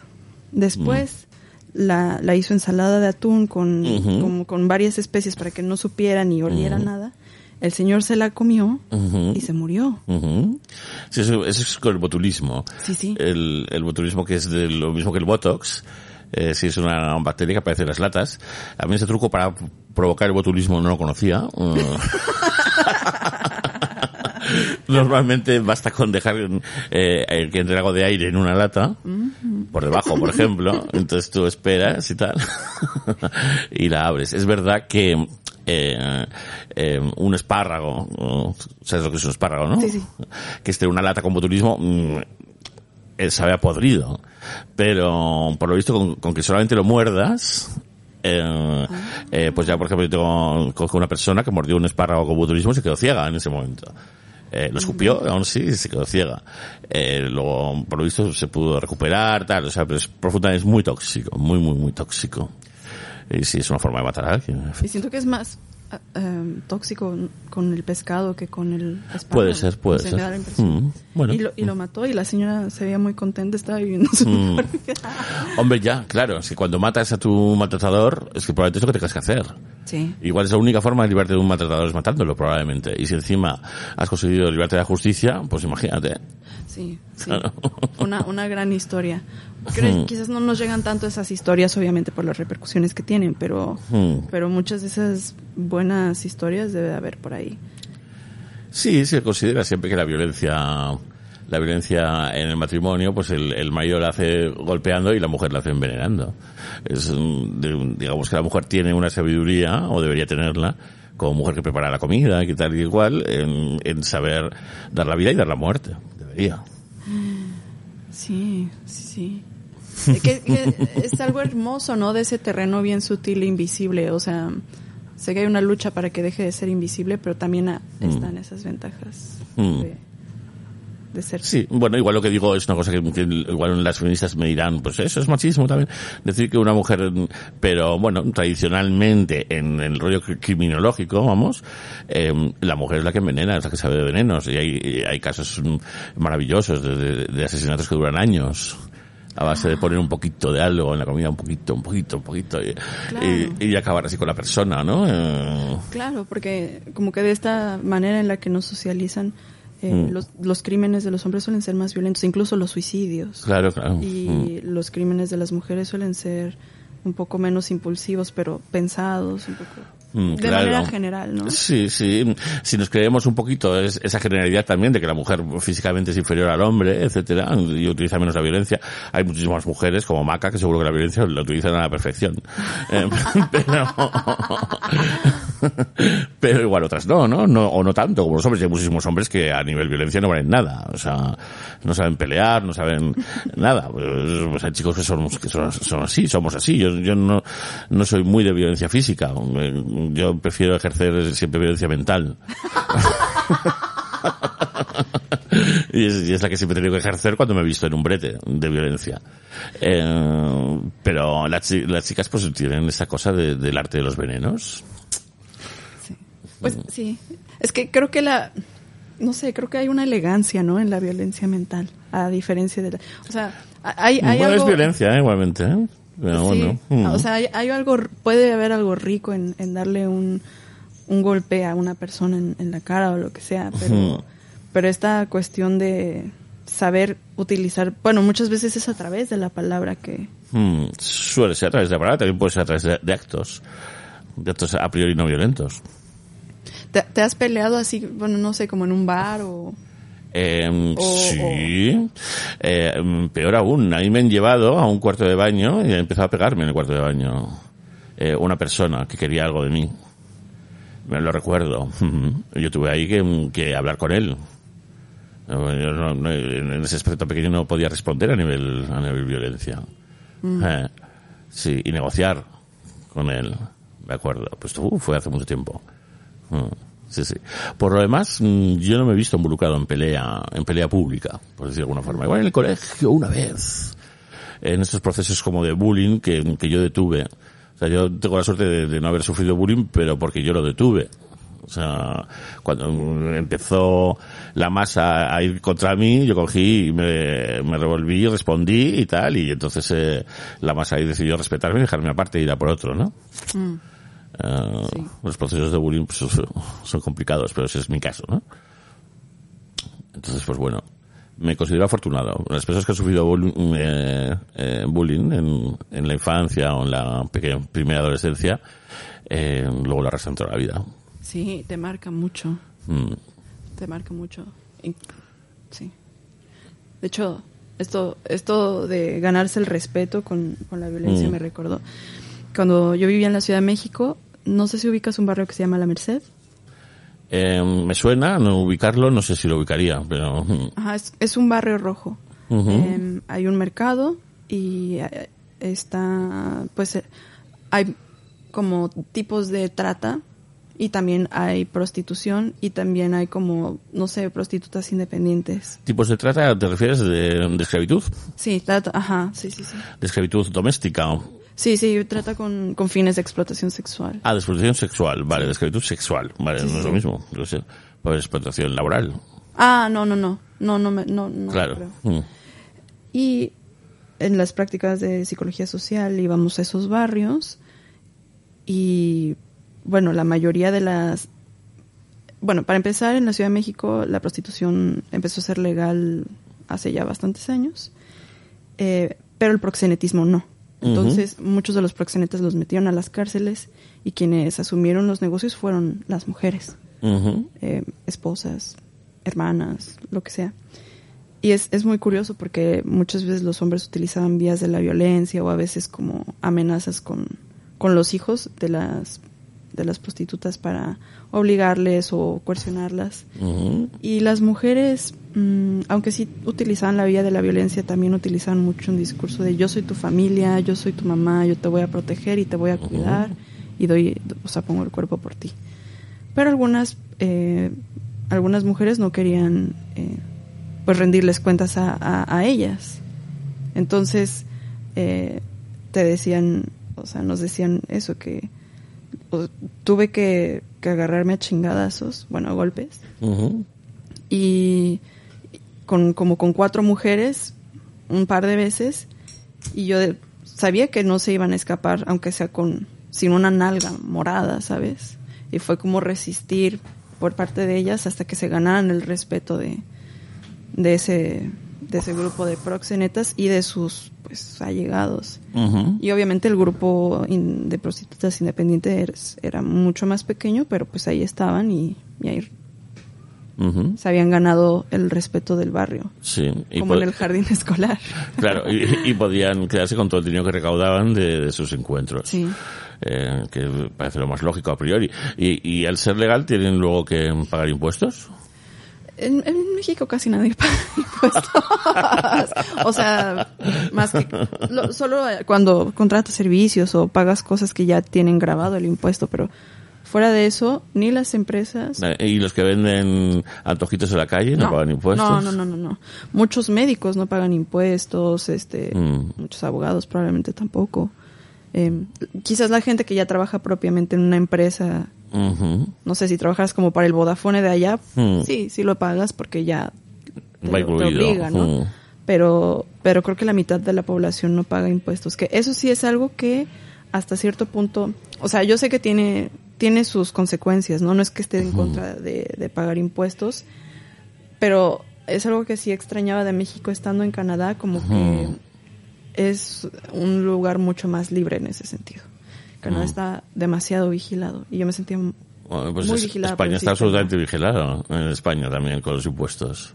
Sí, sí, sí. Lo está también. Sí sé que es, es un tema para, sobre todo para la gente que es autónoma y Claro, y, y que es autónomo y ganas muy poco, además. Entonces, Sí. eh, eh, los que ganan poco, o los que ganamos poco, eh, eh, tenemos que pagar religiosamente todo, porque si no te la vas a cargar. Eh, porque te vienen y, y- y eso. Sí. En cambio, el que gana mucho, pues tiene sus, sus trucos Sus y sus trucos. cosas Claro. y tal, y bueno, en fin, eso, eso es así. sí. Luego sí es verdad que mm, casi todo el mundo eh, que, que no es autónomo, pues el empresario de su nómina, pues la mitad lo paga directamente en impuestos. O sea, la gente de aquí paga muchísimos impuestos. Y luego está el IVA, ¿no? Estás pagando un 21% por todo, ¿no? Eh, extra eh, y tal. Entonces, pues bueno. mm. Eh, sí, eh, yo para mí no es, el problema no es tanto los impuestos, sino el reparto o uso que se hacen de ellos, ¿no? Claro. Eh, ahora coge la Comunidad de Madrid y, y no solo niega el tratamiento de VIH a los inmigrantes o a personas que no estén aquí. ¿Ah, sí? Sí, sí, eh, sí, eso es reciente. Y no solo lo niega, sino que encima ha cerrado todos los, que lo que llaman ellos chiringuitos, o sea, ha cerrado todas las asociaciones de VIH. Les ha, les ha quitado la subvención en Madrid, ¿eh? porque es gracias al PP y a Vox y tal. Oh. Entonces, claro, ahora hay una situación, hay una serie de personas pues que no, no tienen acceso a la medicación, que antes eh, estas asociaciones pues Se los facilitaba. se lo sí. facilitaba si, si, si ocurría esto que está ocurriendo y tal y, y eso es una cosa como fuerte que está ocurriendo que no sé si la gente eh, si dará igual o no en fin Sí, no, no, Bueno, no había oído hablar de eso. Sí. Pero- Entonces, a eso me refiero con, pues que los impuestos, pues que, que sirvan para algo. Y en este caso, pues sí servían para esas, esas elecciones ahora pues te lo quitan, desaparecen, ¿qué pasa, no? Antes, yo qué sé, puedes coger condones en todas partes porque, porque los, eh, los pagaban las asociaciones. Ahora me imagino que ya no es así. Eh, entonces, pues bueno, sé, en fin. Sí, que- es un ejemplo pequeño, pero, Sí, pero vamos. Mm. sí. Luego, sí, sí es verdad que en México, yo por lo menos cuando llegué, me llamaba mucho la atención, pues eso, eh, que eh, la sensación real de que, de que tú vales lo que tú haces, o sea, eh, o sea, de que estás desvalido. ¿no? sí. Entonces, Hay un abandono del Estado muy Sí, sí. Entonces veías a muchísima gente eh, pidiendo por la calle, o buscándose la vida por la calle, eh, intentando... los niños todos te van a pedir. luego pues es la gente que está con sus puestitos vendiendo comida o lo que sea, ¿no? Todos esos rótulos hechos a mano. toda esa cosa que, que evidenciaba que, que bueno, que eh, esa gran brecha social entre los que trabajan y ganan pasta y, y tal, y entre los que están viviendo, mm, pues eso, del aire. Sí. Sí hay un... O sea, también por eso las comunidades son muy fuertes, porque hay un abandono del Estado. Mm. Em, o sea, tiene, tiene, tiene muchas posibilidades, desde mucha pobreza que no ves en otros lados y también mucha libertad. eh, que puede sonar muy mm, poco empático de mi parte, pero no sé, o sea, como me pongo a pensar, eh, una vez, allá, allá en México hay muchos sistemas de transportes y uno de ellos es el Metrobús, que es como, pues, como si fuera un metro, pero afuera. Y hubo una huelga o algo, no sé, por alguna razón ya no estaban dando servicio, eh, pero pues la gente tenía que llegar a sus casas. Y las señoras. secuestraron el camión sin ponerse de acuerdo. Y el chofer les dijo como, no, pero no puedo llevarlas, este, yo no las voy a llevar. Y una señora, como de unos 60 años, dijo como, pues si no vas a conducir aparte, te voy a conducir yo. Y pues ya el señor se vio amenazado por un montón de señoras y tuvo que ceder y todas las señoras le aplaudieron y cantaron y, y llegaron a sus destinos, ¿no? Supongo que también esa, esa es una especie de, de creatividad que te, o sea, como esa libertad te permite ser creativo para, para ganarte la moneda, como abres Mm. tu, abres la puerta de tu casa y empiezas a vender alguna cosa, o sea, ves, ves como buscarte Mm. esas soluciones, pero, pero es verdad que obviamente también crea como una pobreza muy, muy, muy cabrona. Mm. Sí, sí, sí, sí. Ah, y aún así, pues la más draga, por ejemplo, está contribuyendo a, transmitir una cierta sensación de, México como un lugar civilizado. O sea, hay, por ejemplo, pues, el lenguaje inclusivo lo utilizan con naturalidad. Aquí no, ¿eh? Aquí no se usa con, naturalidad el, lenguaje inclusivo. Todavía el, que se atreva a usarlo recibe, recibe siempre hate, de alguna u otra manera. Eh, eh, y, y bueno, eh, no sé, da, da una cierta sensación de modernidad eh, la más draga. No sé qué opinas. Es que también eh, está en, en una burbuja que es la Ciudad de México. Todo el mundo, mucha gente, yo no, no conocía Madrid, pero mucha gente me decía, se parece mucho a la Ciudad de México. Madrid". Ujú. Todavía no lo sé porque estaba encerrada como rata en el pequeño cuarto con nueve personas. Pero em, sí, es, sí es una burbuja. Hay muchas posibilidades, es un lugar muy, muy libre. Y tanto es así que pues los gringos están yendo ahí a vivir para hacer su home office y tener Lo están quien les gentrificando, gentrificando. Sí, están desplazando toda la gente y la estúpida jefa de gobierno hizo un arreglo con Airbnb para que eso sea mm, pues como más ah, más suave, más posible, ¿no? Y pues están desplazando a la gente, pero sí, sí, o sea, es una burbuja para bien y para mal. Mm. Y no sé, como que también creo que todo lo, no, no sé si eso es algo que pasa acá en España, pero en casi todos los pueblos siempre hay como la mujer trans o, o el travesti o la, o la como le dicen, la jotilla del pueblo Mm. y que vive ahí. Sí, eso en España siempre ha pasado. Sí. Sí, en, en Andalucía, de hecho, es, mm, tiene su propia idiosincrasia, en el mariquita andaluz y tal, que bueno, ya hemos hablado en algún otro programa sobre el tema, que el mariquita andaluz, pues mm, para empezar siempre es eh, alguien asexuado, es alguien que no, que no folla, es alguien que, que simplemente pues es mariquita y tal, y, y, y se supone que sí que cada pueblo necesita uno para, te- para estar balanceado.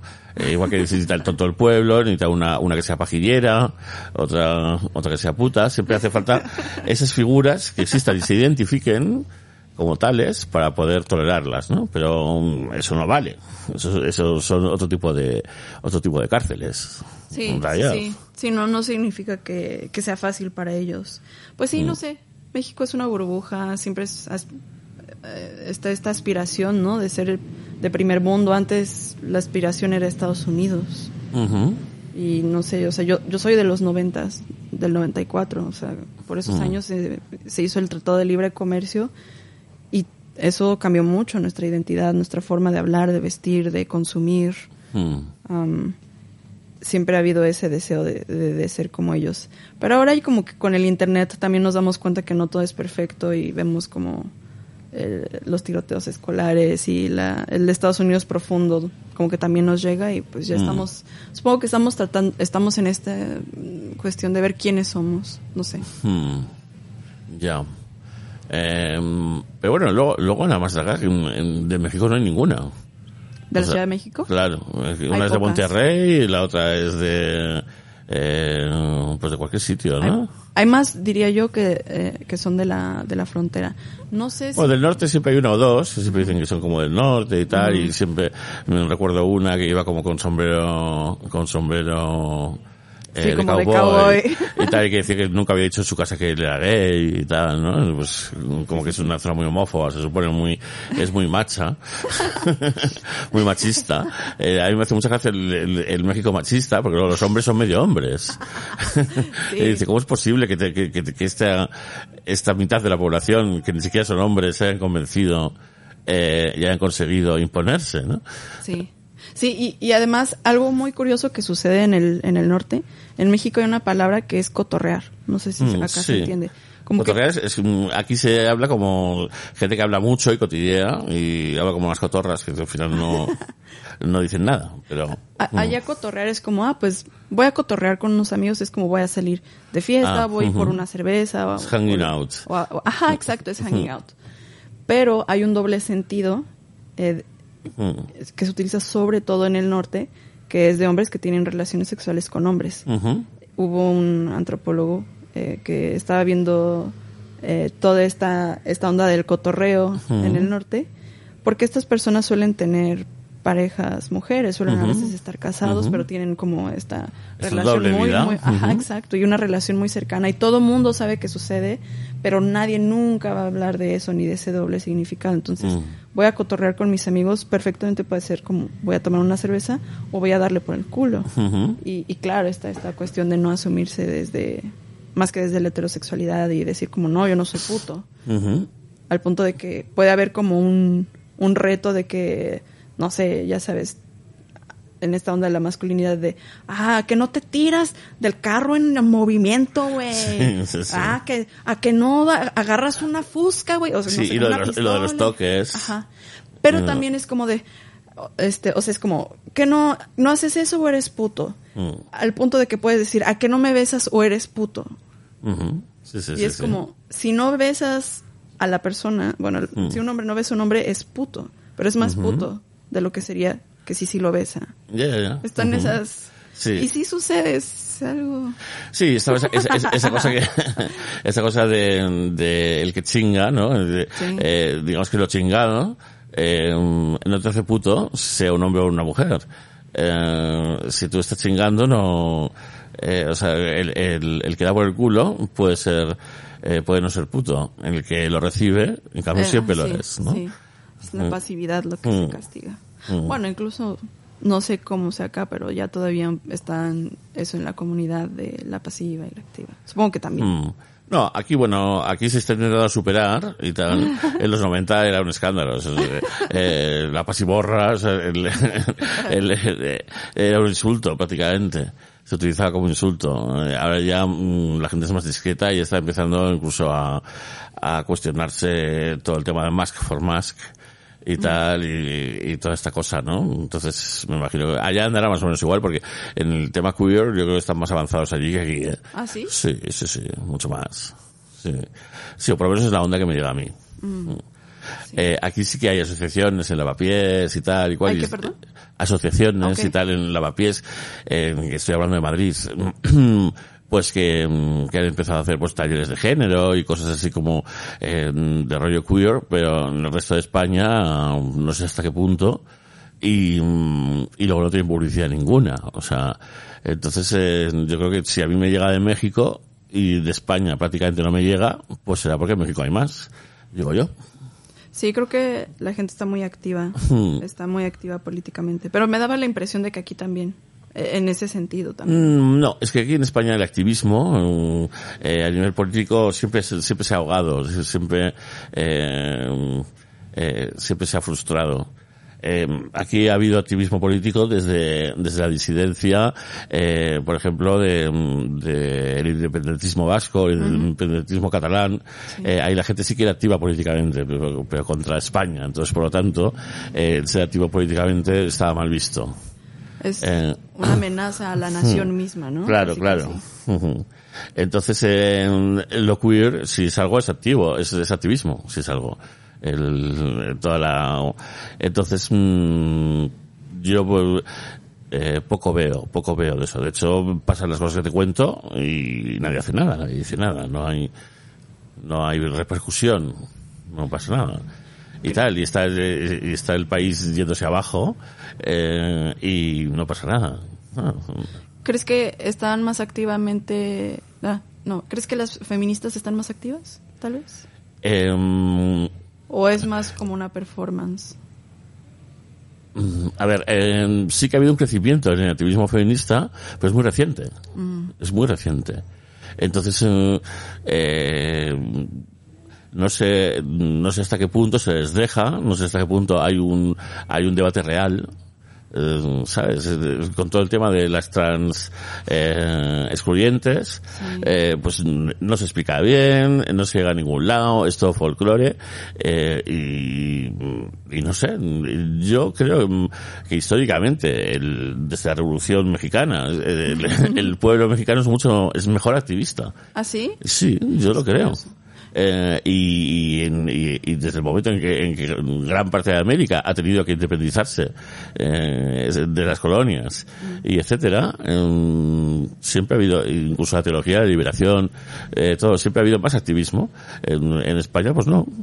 No, no, en España son mansos. En España dijeron no salgáis de, de- de las casas y no salieron. O sea, en México eso no ocurrió cuando, cuando el COVID. Es curioso porque yo me daba la impresión que después del franquismo la gente se quedó con mucha conciencia política o algo así. No, no, al revés. Mm, digamos que el franquismo acabó sin ningún tipo de problema. Eh, se hizo la transición que consistió en perpetuarlo y en perpetuar sus instituciones y no había ningún tipo de problema. Y así, aquí no hay revuelta ninguna. En Francia, mismamente, em, no paramos de ver cómo, pues yo qué sé, Las huelgas. eh, las huelgas, los problemas de los transportistas, pues se ponen los chalecos amarillos y paran el país, eh, hacen cosas de verdad. Aquí como se su, enseguida, mm, tras el franquismo, pues se legalizaron eh, los sindicatos y todo eso y tal, y- pero mm, eh, de alguna forma se relacionaron con el comunismo y, y como que es, mm, han conseguido que el comunismo esté mal visto y etcétera, entonces mm, eh, aquí no hay activismo que valga. No sabemos ser activistas aquí, lo hemos olvidado. El franquismo nos obligó a olvidarlo, por decirlo de alguna manera. Y, y de hecho en los 70, en- a nivel queer, hubo movimientos muy potentes en España, eh, y en los años 70 también movimientos eh, contra Franco desde el independentismo vasco y catalán también. Pero claro, como cuando llegó la democracia, eh, eh, continuó el terrorismo, el terrorismo- sobre todo el terrorismo vasco, pues empezó a estar muy mal visto por todo el país ser activista. y entonces eh, eh, aquí no sabemos cómo se hace. La gente es individualista. La- gente no tiene conciencia de que pueda cambiar nada. Y bueno, y así estamos. Sí, bueno, que además está el miedo, ¿no? De la ultraderecha. Bueno, no, no, no sé, yo creo fíjate, que no hay tanto miedo ¿eh? de la otra derecha. De hecho, si la otra derecha avanza es porque no hay miedo. Eh, en el sentido de que no te la crees, de verdad, es que me hace todo como broma. Nadie se la toma en serio. Yo creo que lo que ha pasado en Italia, de repente, de que hayan votado y hayan salido pues una coalición de grupos que tampoco es ultraderecha del todo, pero bueno, en fin.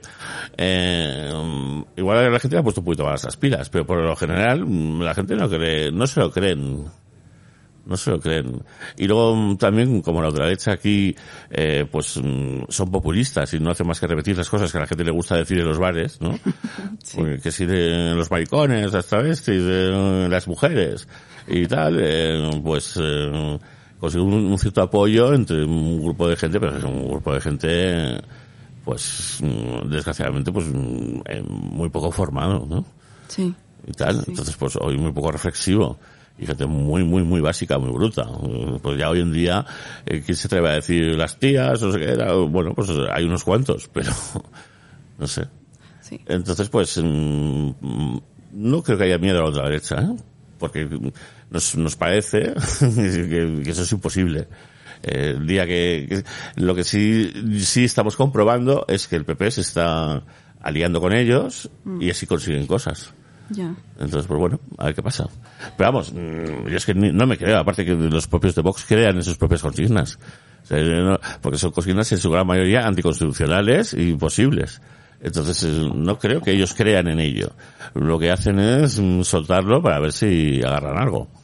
Sí, son cosas que te dan poder. No sé, por ejemplo, en, en Quebec, eh, no creo que sea un independismo tan parecido al vasco o al Mm. catalán, pero sí el, el, el idioma sigue siendo algo muy, muy político. Y, claro. mm, también es una carta que le permite a las personas como defender su lengua y eh, es como este comodín que como en el pasado fueron oprimidos por los anglófonos, hoy en día Mm. eh, este comodín les permite ser como mm, xenófobos, Mm.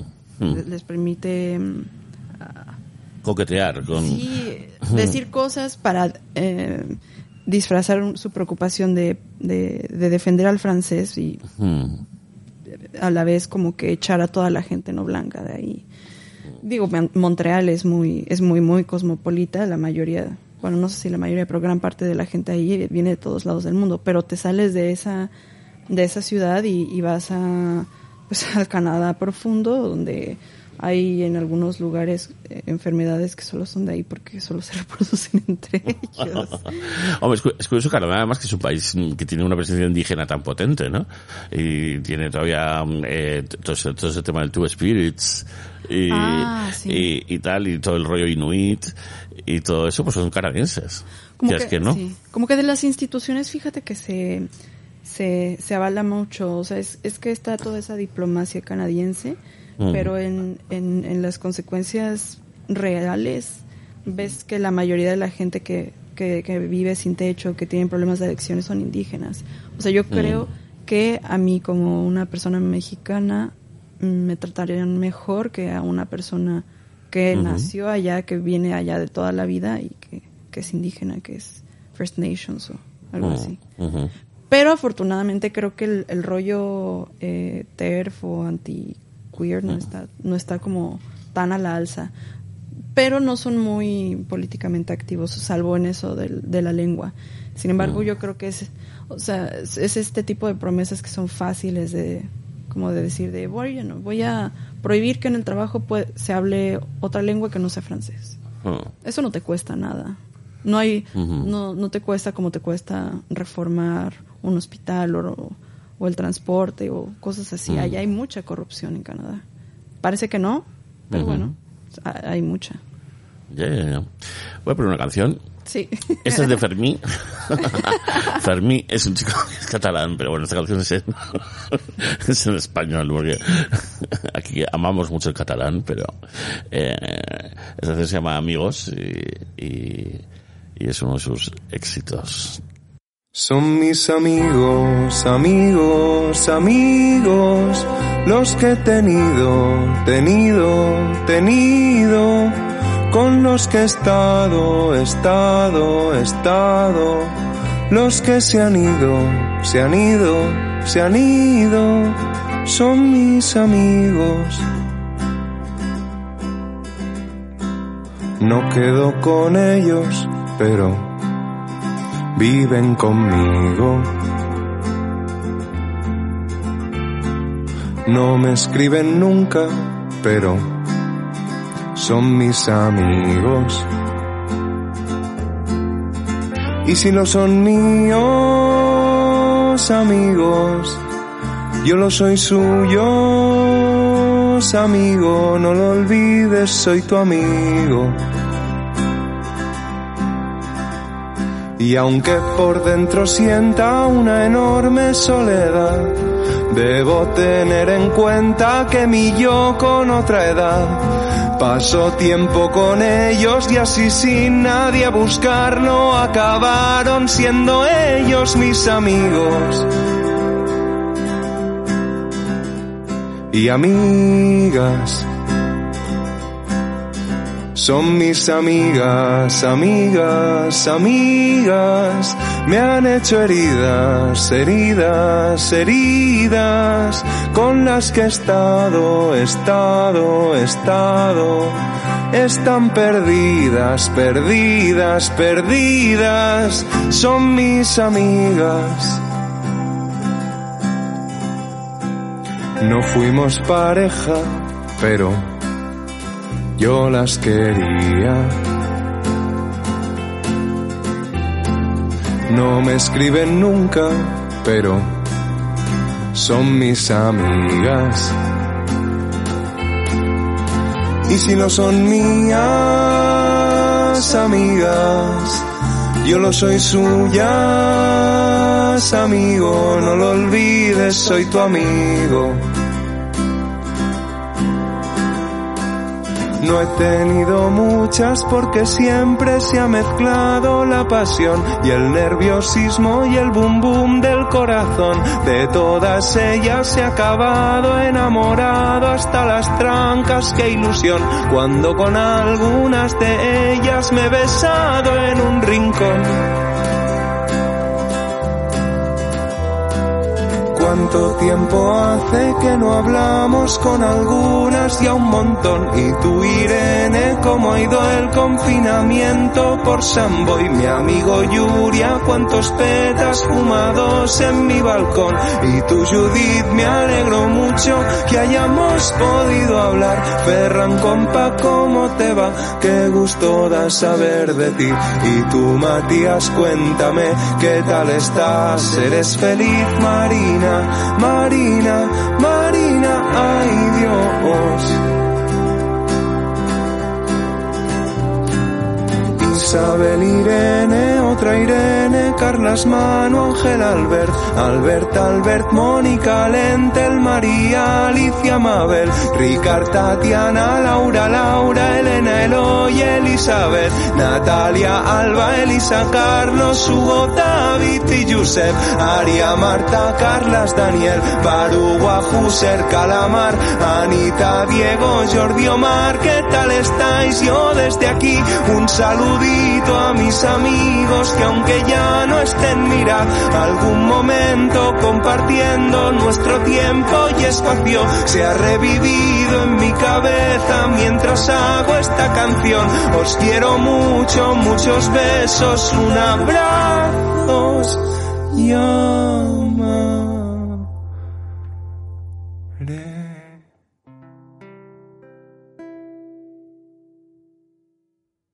Ay. Fermín acaba. Y, y- y estábamos aquí nosotros hablando de realities. Sí. Eh, hablabas de, de un reality de MTV que era The Real Life. Ajá. Sigue como de los noventas. Mm. Y me acuerdo que estaba viendo sobre su realización que al principio los directores Mm. guionizaban muchísimo lo que iba a suceder. Realmente Mm. no tenía como casi nada de reality. Pero eh, por alguna razón, en algunos momentos donde no estaban los, bueno, lo- los, participantes con guiones y con consignas, eh, sucedían movidas. Y Mm. ellos se dieron cuenta de que, de que quizá dejar que todo sucediera Mm. orgánicamente daba un- una mejor producción que, que los guiones. Mm. Y eh, quizás está como esta idea de que la realidad supera la ficción y, y, y se dejaban, o sea, mezclaron un montón de gente. Por supuesto que iba a haber problemas, iba a haber amor, iba a haber Mm. mierda, traición y, y lo dejaban fluir mucho. Ujú. Pero sí. Sí. entiendo que como director es algo, como dices, es arriesgado. Ujú. Eh, cierto punto. en, en un reality siempre hay guionistas. Eh, por ejemplo, en, en Gran Hermano, en España y tal, eh, pues se decía que los guionistas de lo que se ocupaban en realidad era de, mm, de pues ponerles pruebas y cosas para que estuvieran detenidos y no sé qué. Y, mm, y luego estaba lo, mm, cómo intervenía en, en los confesionarios eh, pues los psicólogos o los directores, esos que estuvieran ahí hablando con ellos, ¿no? Que eso nunca sabremos lo que dicen porque no lo ponen o no lo ponen. Entonces, mm, y, y ahí iban manipulando o iban eh, intentando generar situaciones que eran buenas para el programa. A mí, yo creo que al final me da todo igual.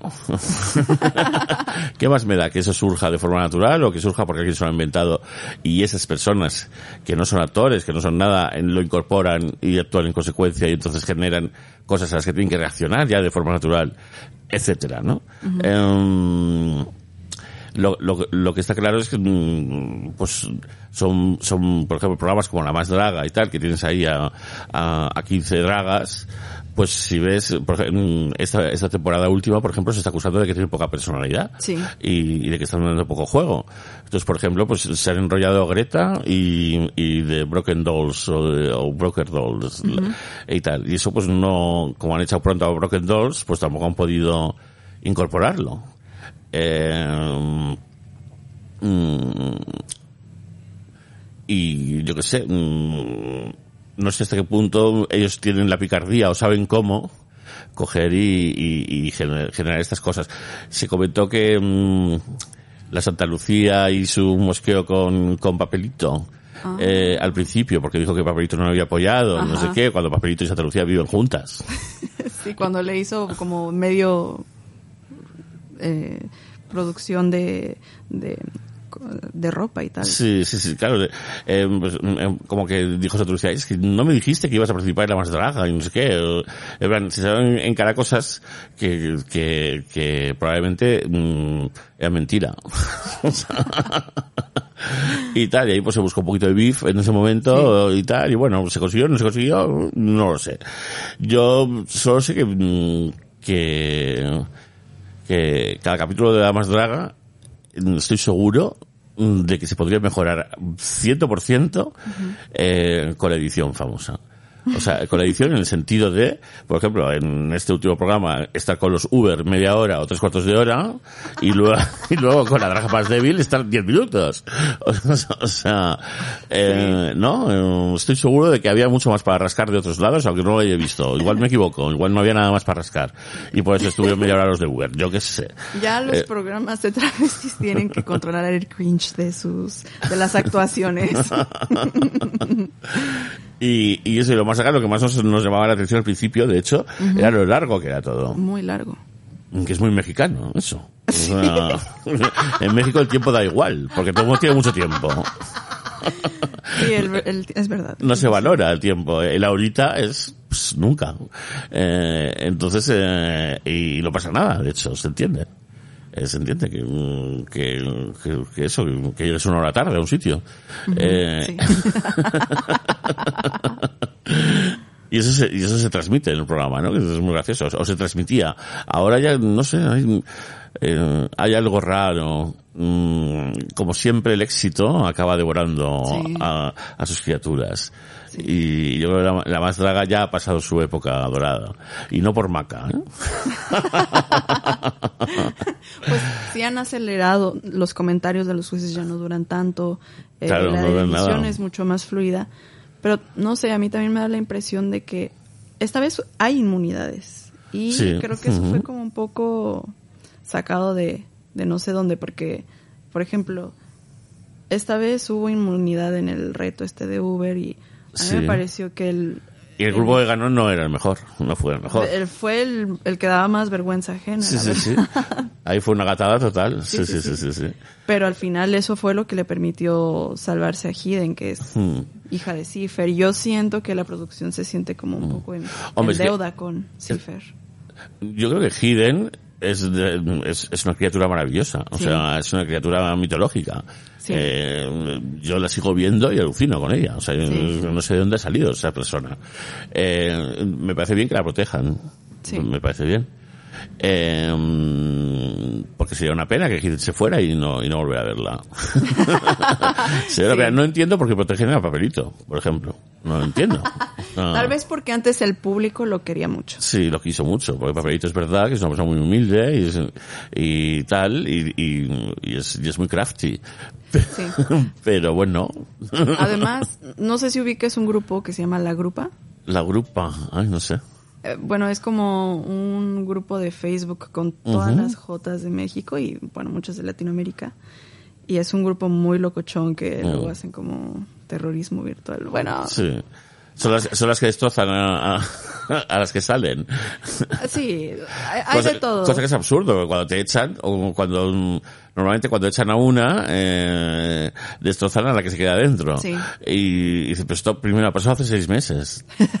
O sea, Sí, hay de todo. Hay colapsadas, como le llaman, de que hacen eso, pero también hay, no sé, solo les gusta joder heteros y, por ejemplo, agarrar perfiles de drag queens que se ven como muy normativas, como Blair St. Clair, y decir que es la novia de algún cantante muy macho y, mm, y meter chismes en los grupos de fans de- como heteros y solo Mm. les gusta joder o sí hacer como joder conservadores joder figuras muy abiertamente anti-gay. Ellos tundieron a- son el amor y la pesadilla supongo que de las musculocas y, Sí, y Papercut salió de ahí de la grupa Ajá. porque también muchos es como que ahí presentan su primer drag y todas las tunden también las arrastran pero bueno Ya. Ya. Es curioso em, cómo alrededor de un programa de YouTube, además, eh, hay, hay tantas corrientes misteriosas y tal. Eh, el blanqueamiento de Letal es, es terrorífico, por ejemplo, esta temporada. Letal de repente es buena. Y, y se hace maquillajes imaginativos. Y cambia cada programa de personaje, cosa que antes no ocurría. En absoluto. sí antes era muy oscura ahora es muy positiva Claro. No sé si es porque le tundió mucho hate o porque sé que se murió su mamá, entonces. Bueno. Tuvo como un gran, gran, Tuvo, gran tuvo una duelo epifanía. con- un gran duelo con eso. Ajá. Sí. La figura de la madre que también ella es muy... Mm. Que, que la, la otra vez estaba pensando, no sé si acá ha llegado este argumento de que el drag es misógino porque, Sí. porque es como si fuera el blackface pero de los hombres hacia las mujeres. Ujú. Sí, sí. Y no sé, me puse a pensar en cómo muchas, muchas, muchas drags, tanto de la más draga como de RuPaul, a menudo hablan de sus abuelas o sus madres y la forma en la que en la que hablan de cómo inspiran su personaje o cómo inspiran un, un runway es con mucho cariño, pero, o sea, con, con, de una forma muy íntima. Es como de mi mamá es esto, mi mamá me protegió, mi mamá, o sea, es como esta alianza que suele tener el colectivo con las mujeres en su, en sus vidas, desde la compañera del colegio que, que te protege de- del abuzón hasta, hasta, pues no sé, tu mamá que, que te protege de las palizas de tu papá y que igual ya entiende un poquito más que, que, que no seas heteronormado, no sé. Mm. Em, a ver, hay una, hay una cosa, yo para mí, desde luego que para mí es una draga y ha sido siempre, y, y tal, y es que em, eh, una draga en el momento en que lo hace salir a la calle se pone en peligro. Ah, claro. Eh, se pone en peligro y, es, y está con su sola presencia, su sola existencia, mm, em, eh, llamando a, a- llamando al mal y reivindicando el bien. Entonces coger y, y, mm, esas feministas que cogen y sueltan eso, solo, solo ven el bling bling eh, de, de la rupolla. Sí, claro. No ven lo otro.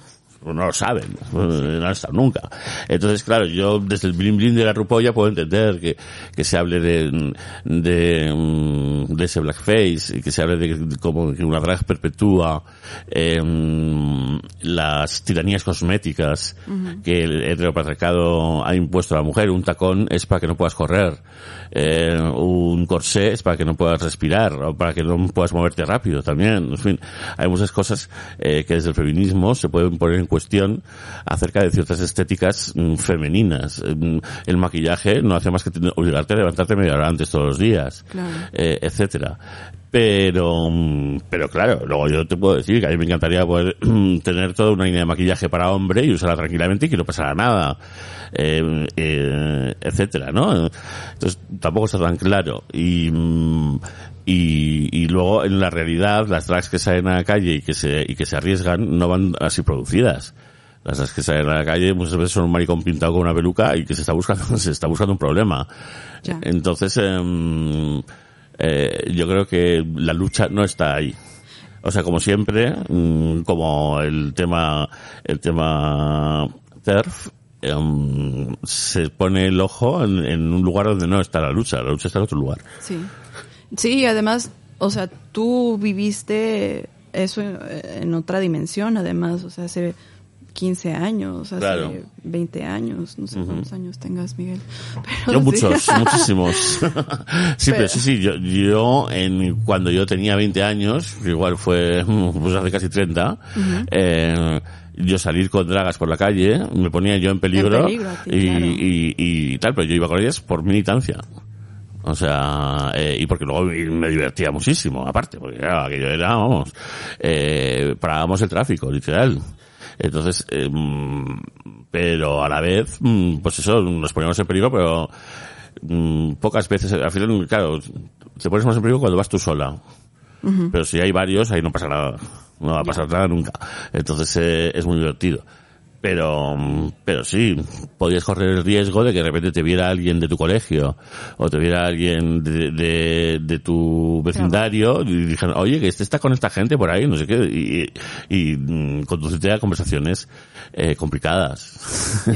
Porque al final esto es esta gente que está drogada, esta gente que es, ¿no? ¿Qué hace? Etcétera. Entonces, mm, en un momento en, el que tú eres vulnerable porque no tienes trabajo, por- porque estás viviendo con tus padres o lo que sea, sí que era peligroso juntarte con esa gente. Sí. Y que te vieran y que te lo dijeran. Pero no sé, pues yo lo hacía, claro que lo hacía y tal, y pues, pensaba que tenía que hacerlo y, y yo me lo encontré de casualidad y me lo encontré y tal, pues, pues, fenomenal. Ahora es verdad que las dragas te las encuentras en la tele, en YouTube, o sea, Sí. no hace falta acudir a los bajos fondos Sí. para eso. Y, y es otro momento, es diferente. Eh, pero bueno, Sí, que creo que es algo que mm, genera- quizá mi generación o generaciones más pequeñas ya no alcanzan a, a ver tanto. Una vez estaba platicando con una amiga que es lesbiana, ya tiene 40 años, y ella me dijo que no pensó vivir para el momento en el que pudiera casarse con una mujer. O sea, vivieron cosas demasiado, demasiado distintas a lo que, Mm. a lo que se encarna hoy, a lo que se, a lo que se sí, está claro. Mm, sí. Como que a veces quizá nosotros, ah, bueno, las generaciones mucho más Mm. jóvenes piensan que todo es como un avance muy, muy lento, como que hace falta demasiado y bueno, sí faltan muchas cosas, pero pero creo que sí ha habido como pasos gigantescos en lo que se vivía. Sí, vamos, no te haces idea. Es todo por internet, ¿eh? En realidad.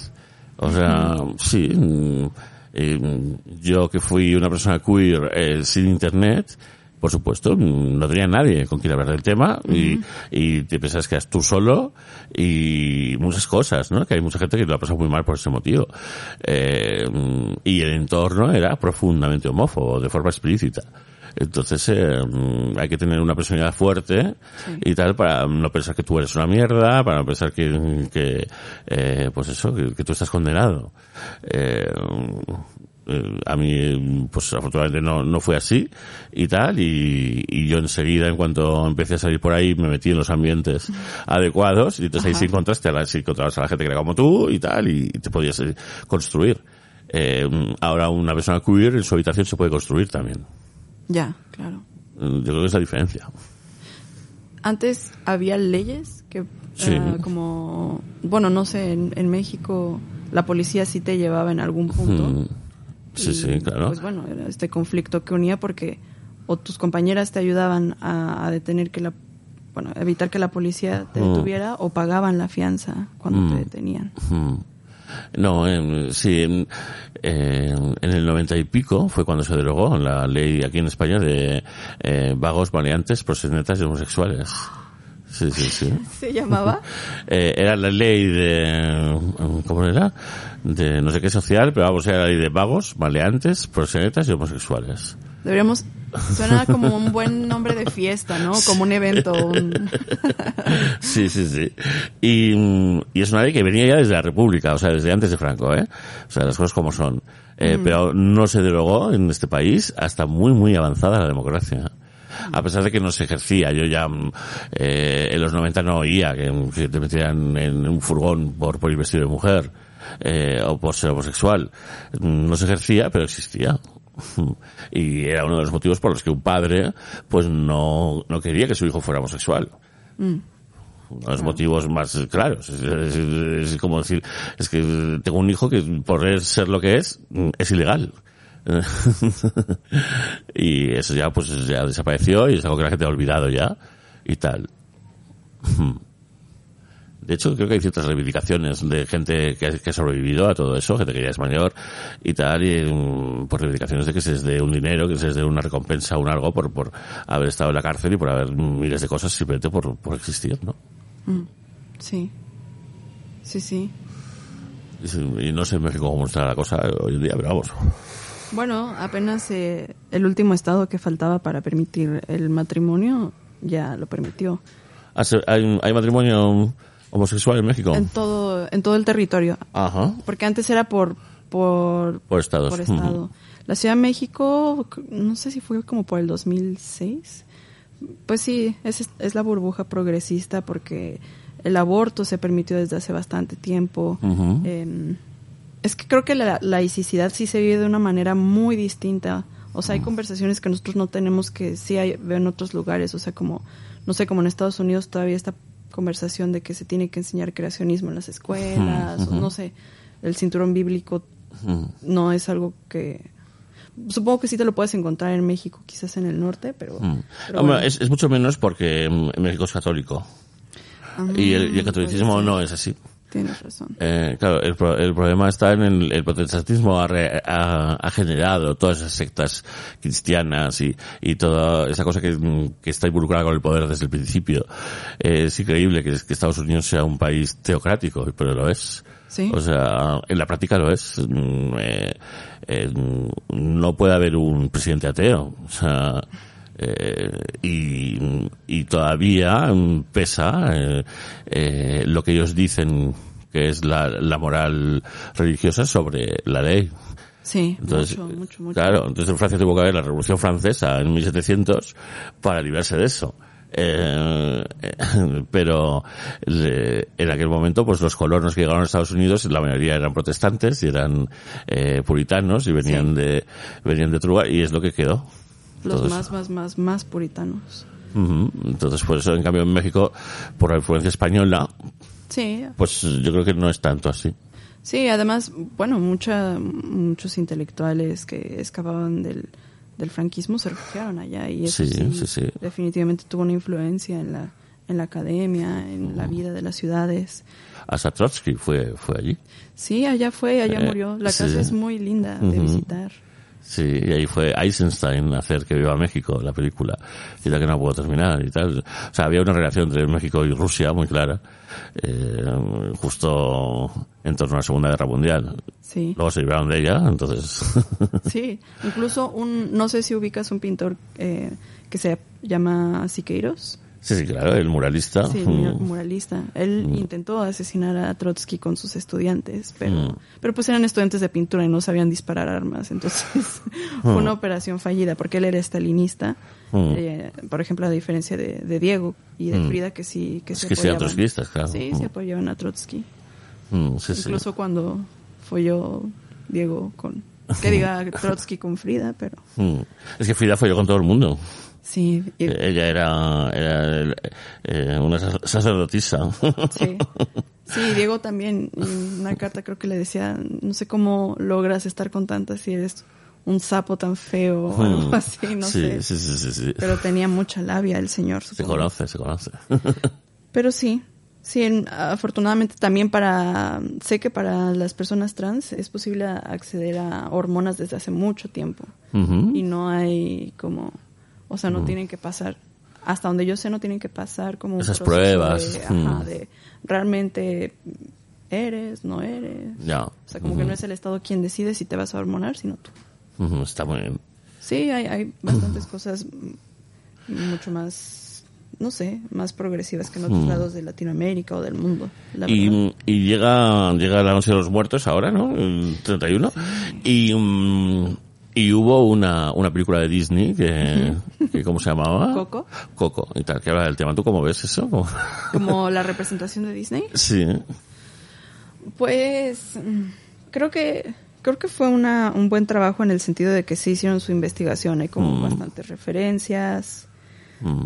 Yo creo que hay mucha gente que está ahora como con lo de la apropiación cultural y con- bueno, con ese discurso, Ujú. pero yo no sé si eh, pueda ser como un discurso que aplicas al, al, al Día de Muertos porque el Día de Muertos es una celebración por muchos lados muy cínica, muy absurda y muy o sea, no es nada solemne. Sí hay, sí hay muchas personas que lo, lo festejan de manera solemne.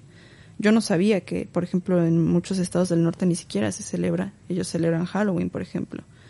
Pero, em, o sea, muchas personas van al cementerio con, con, con música a todo volumen, a reír. O sea, no es como que siento que no es una práctica tan cerrada. Y Sí, que- porque, porque la Santa Muerte y tal eh, también es una especie como de adoración, un poco de, de broma. Sí, bueno, y, y además es, es que creo que sí es como una construcción de del, del sentido de la muerte que, que se mezcla un poco con lo católico, pero que también está en como supongo que las personas, los prehispánicos no, no tenían esta idea de fin, o sea, la, la vida era un continuo, el tiempo era circular, eh, incluso la forma en la que te ibas al inframundo no era por lo que hacías, o sea, no había esta, esta lógica Revanchista. punitiva de, Mm. ah, pues te Mm. portaste mal, te vas al mal lado, o sea, Mm. y no sé, o sea, sé que se está popularizando, que la gente quiere conocerlo. Eh, hay una, un caso muy curioso en un, no sé, hace como quizás ocho años, grabaron una película de James Bond en la Ciudad de México, en la que había una, un desfile eh, para la película. Ese era el escenario, entonces James Bond está en su misión y lo que sea. Es una película que fracasó rotundamente, pero a la gente, eh, sobre todo a, las instituciones del gobierno, les gustó mucho el, eh, el como carnaval, el festival, y lo, y lo dejaron, y ahora ya es Mm. como que todos los años se hace. Entonces, no sé, eh, no sé, la, la figura de la Catrina es una sátira de las mujeres que, que querían aspirar a ser eh, ricas y, y- y- y mirar por encima del hombro a las, a las mujeres pobres o a la gente pobre. Mm. O sea, porque el, el grabador, que- bueno, no sé si sigue grabador, pero el, el artista que hizo ese dibujo Mm. lo hizo como como una sátira diciendo que todos nos vamos a ver igual en, la- en los Mm. huesos. Sí, con sus perlas. Sí. Mm. Sí, además, o sea, escribimos calaveras literarias, no sé si las llegaste a escuchar. Mm. O sea, son como, son versos en los que nosotros nos burlamos de alguien vivo. O sea, por ejemplo, si yo escribo una Mm. calavera sobre ti, igual y diría cómo te encontraste con la muerte y que quizás se peleó contigo por un poco de ketamina y no le Mm. quisiste, no sé, algo, o sea, es como, como las cosas como, ah, lo que te puedes burlar de la persona Sí, o un tropo sí, de sí, ella. y- Sí, sí, sí. y hacemos poemas de cómo se muere la gente y Mm. tu- puede ser de tu madre, puede ser de tu profesor, o sea, Mm. Es como, no es solemne, entonces, no sé, no, no creo que, no creo que esté este, a veces creo que las personas pueden estar en esta situación de, ah, pues apropiación cultural, pero no sé, siento que ni siquiera saben qué es lo que quieren defender. Ya. Eso para que Cher puede ir de India a una fiesta porque Cher se supone que, que es descendiente Ah, de, Bueno, de los Alaja hay en, cosas- cambio, en cambio, eh, Kim Kardashian no puede. porque tal. En fin, son sí. cosas a mí que me parecen chorradas. Sí, eh. hay, hay cosas muy ridículas, pero en, Mm. en particular de, de, de muertos creo que, no sé, cada quien que lo viva y, y ya está. Eh, Es, o sea, es una, es una celebración muy linda, incluye mucho los sentidos, eh, es, es muy mágica también. Mm. Eh, hay muchos elementos que no creo que no se conocen tanto fuera de. Y no sé hay mayas que sac- exhuman a los cuerpos y los limpian y Sí. hablan con ellos eso es en la región maya. Mm. dudo que eso vaya a caer en la apropiación cultural y que las personas acá empiecen a exhumar Hombre, aquí cuerpos. se hace, aquí se hace mucho en, en los conventos y tal, eh, porque mm, esa cosa maya de momificar y tal, eh, aquí mm, las monjas sí que momifican a, a sus tal, y las sacan ¿Abortos? limpian una vez al año, no, no a, sus a las que se van muriendo, vamos, y tal, y, y eso no se sabe, que no está muy eh, Ah. y, y que ocurre, ¿no? pero bueno, en fin, es una excentricidad. Sí. Eh, eh, no es como lo de allí, que allí, y eso no está muy contado, el tema de las momias de allí, claro, Sí. es una costumbre. Y, y eso. Pero tú, tú odias Coco, odias No. Disney. No, Disney sí. Eh, Disney sí. Coco no me gustó. no, el Coco me gustó cuando la vi. Un poco. Sí, yo creo que fue una buena Sí. investigación. Y mm, no me pareció mal. En cambio, mm, esta última que salió de... de- Encanto. Encanto. Encanto me pareció horrible, en cambio. Pues sí, o sea, hicieron como una mezcolanza de muchos elementos del norte, del sur, Hmm. pero creo que sí hay como mucha, o sea, sí fue una buena investigación, creo que las personas vivieron como seis años en el país y se nota, se nota como, Mm. eh, como Sí, hay- del norte es el cantante ese y tal. sí. Mm. que lo que yo no había escuchado y ya después me puse a pensar es que en esa película se supone que necesitaban una especie de carnet para pasar, Ajá. que era la foto que las personas ponen en la ofrenda. Sí. Mm. Ya. y eso, eso lo decían como, ¿no se parece un poco eso a cómo los mexicanos muchas veces no podemos entrar a Estados Unidos Mm. porque no tenemos, no tenemos ese papel y permanecemos en la ilegalidad y, Mm. ya. pero, pero no sé, am- sí, a, mí sí me, me conmovió y además yo soy una chillona, entonces sí lloré, no me, Ah, muy no bien. voy a ocultarlo. Muy bien. No, no, pues fíjate, es una pregunta que te he hecho, madre mía. Bueno. bueno, pues em, pajaritos, pajaritos y derrumbes. Em, eh, espero que, que esta intervención te dé suerte Ah, y, y que em, y que sigas adelante en tu en este periplo tuyo que has elegido. Sí, de continua migración, De que continua- nunca acaba. Migración. Em, en fin, espero que sea por lo menos voluntaria. dentro de lo que cabe. Y, y que llevas aquí un mes, pues espero que para nada, para verano ya seas una madrileña más. Sí, sí. No solo tengo que, Tienes que ganar dinero. sí, tengo que lograr que el Estado ya me permita trabajar. Pero hay muchos trámites que hacer para eso. Son muy burocráticos acá. ya, cierto, cierto. Mm. Pero bueno. Y tarda mucho entre... eh, Entonces hay que tener paciencia, el tiempo pasa muy rápido también. Y hay que ir haciendo las cosas con paciencia y humildad. Madre mía. pues eh, nada, te agradezco mucho que hayas venido, Ay, gracias por tenerme. que hayas acudido al llamado y, y, y nada, eh, te invito a que participes del, del chat de, de EPSA, De Burning. Telegram, sí. Claro, que seas activa allí, si tienes tiempo, vamos. Ahí está la gente a tope y, y seguro que consigues eh, ayuda de alguna manera, en lo Sí. que necesites. Sería muy cool. Y bueno, gracias por darme la suerte de muchos fans que seguro quisieran estar en mi Ya, posición. ya, ya, ya, pues tú lo has conseguido. Sí, lo conseguí haciendo un post cursi. Sí. sí, sí.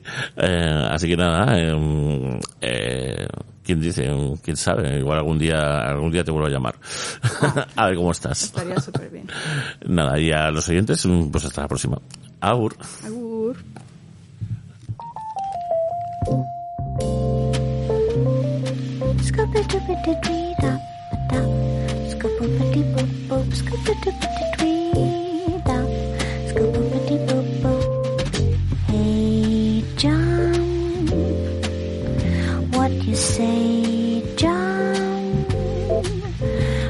My day, John. Digging you, digging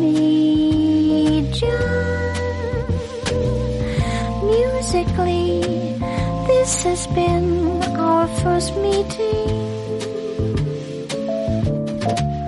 Well, my friend, let me send you my greeting. Stay a while, John. Dig your style, John.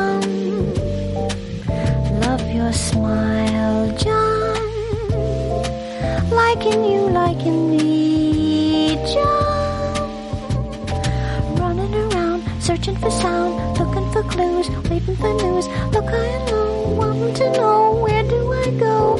Woe is me, John. I just wanna be free, John. Digging digging me, John. Scooby dooby doo tweet up, scooby dooby doo tweet.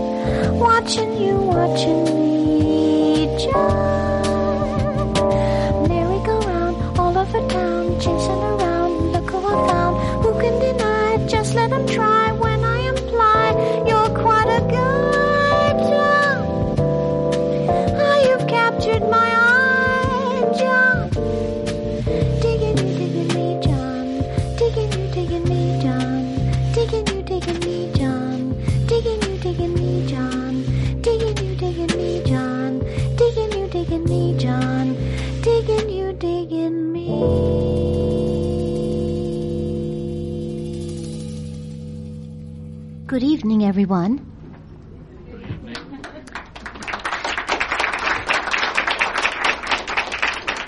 I want to tell you I'm doing a recording tonight. That's why I have these microphones up here. And I'm not using the microphone over there like I usually do. I usually come up and uh, say good evening and take a bow and all that over there with the lights, but I won't be doing it tonight. As a matter of fact, what I'm going to do now is go off stage, and then uh, Greg will make the announcement, and then I will come on. And if you'll give me a nice big round of applause. this is volume eight. Can you stand it?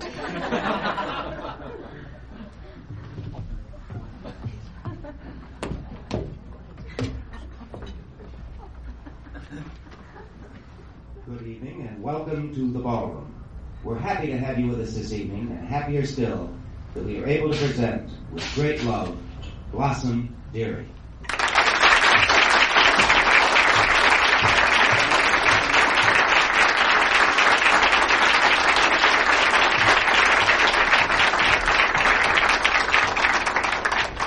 Thank you very much, and thanks for coming to my show.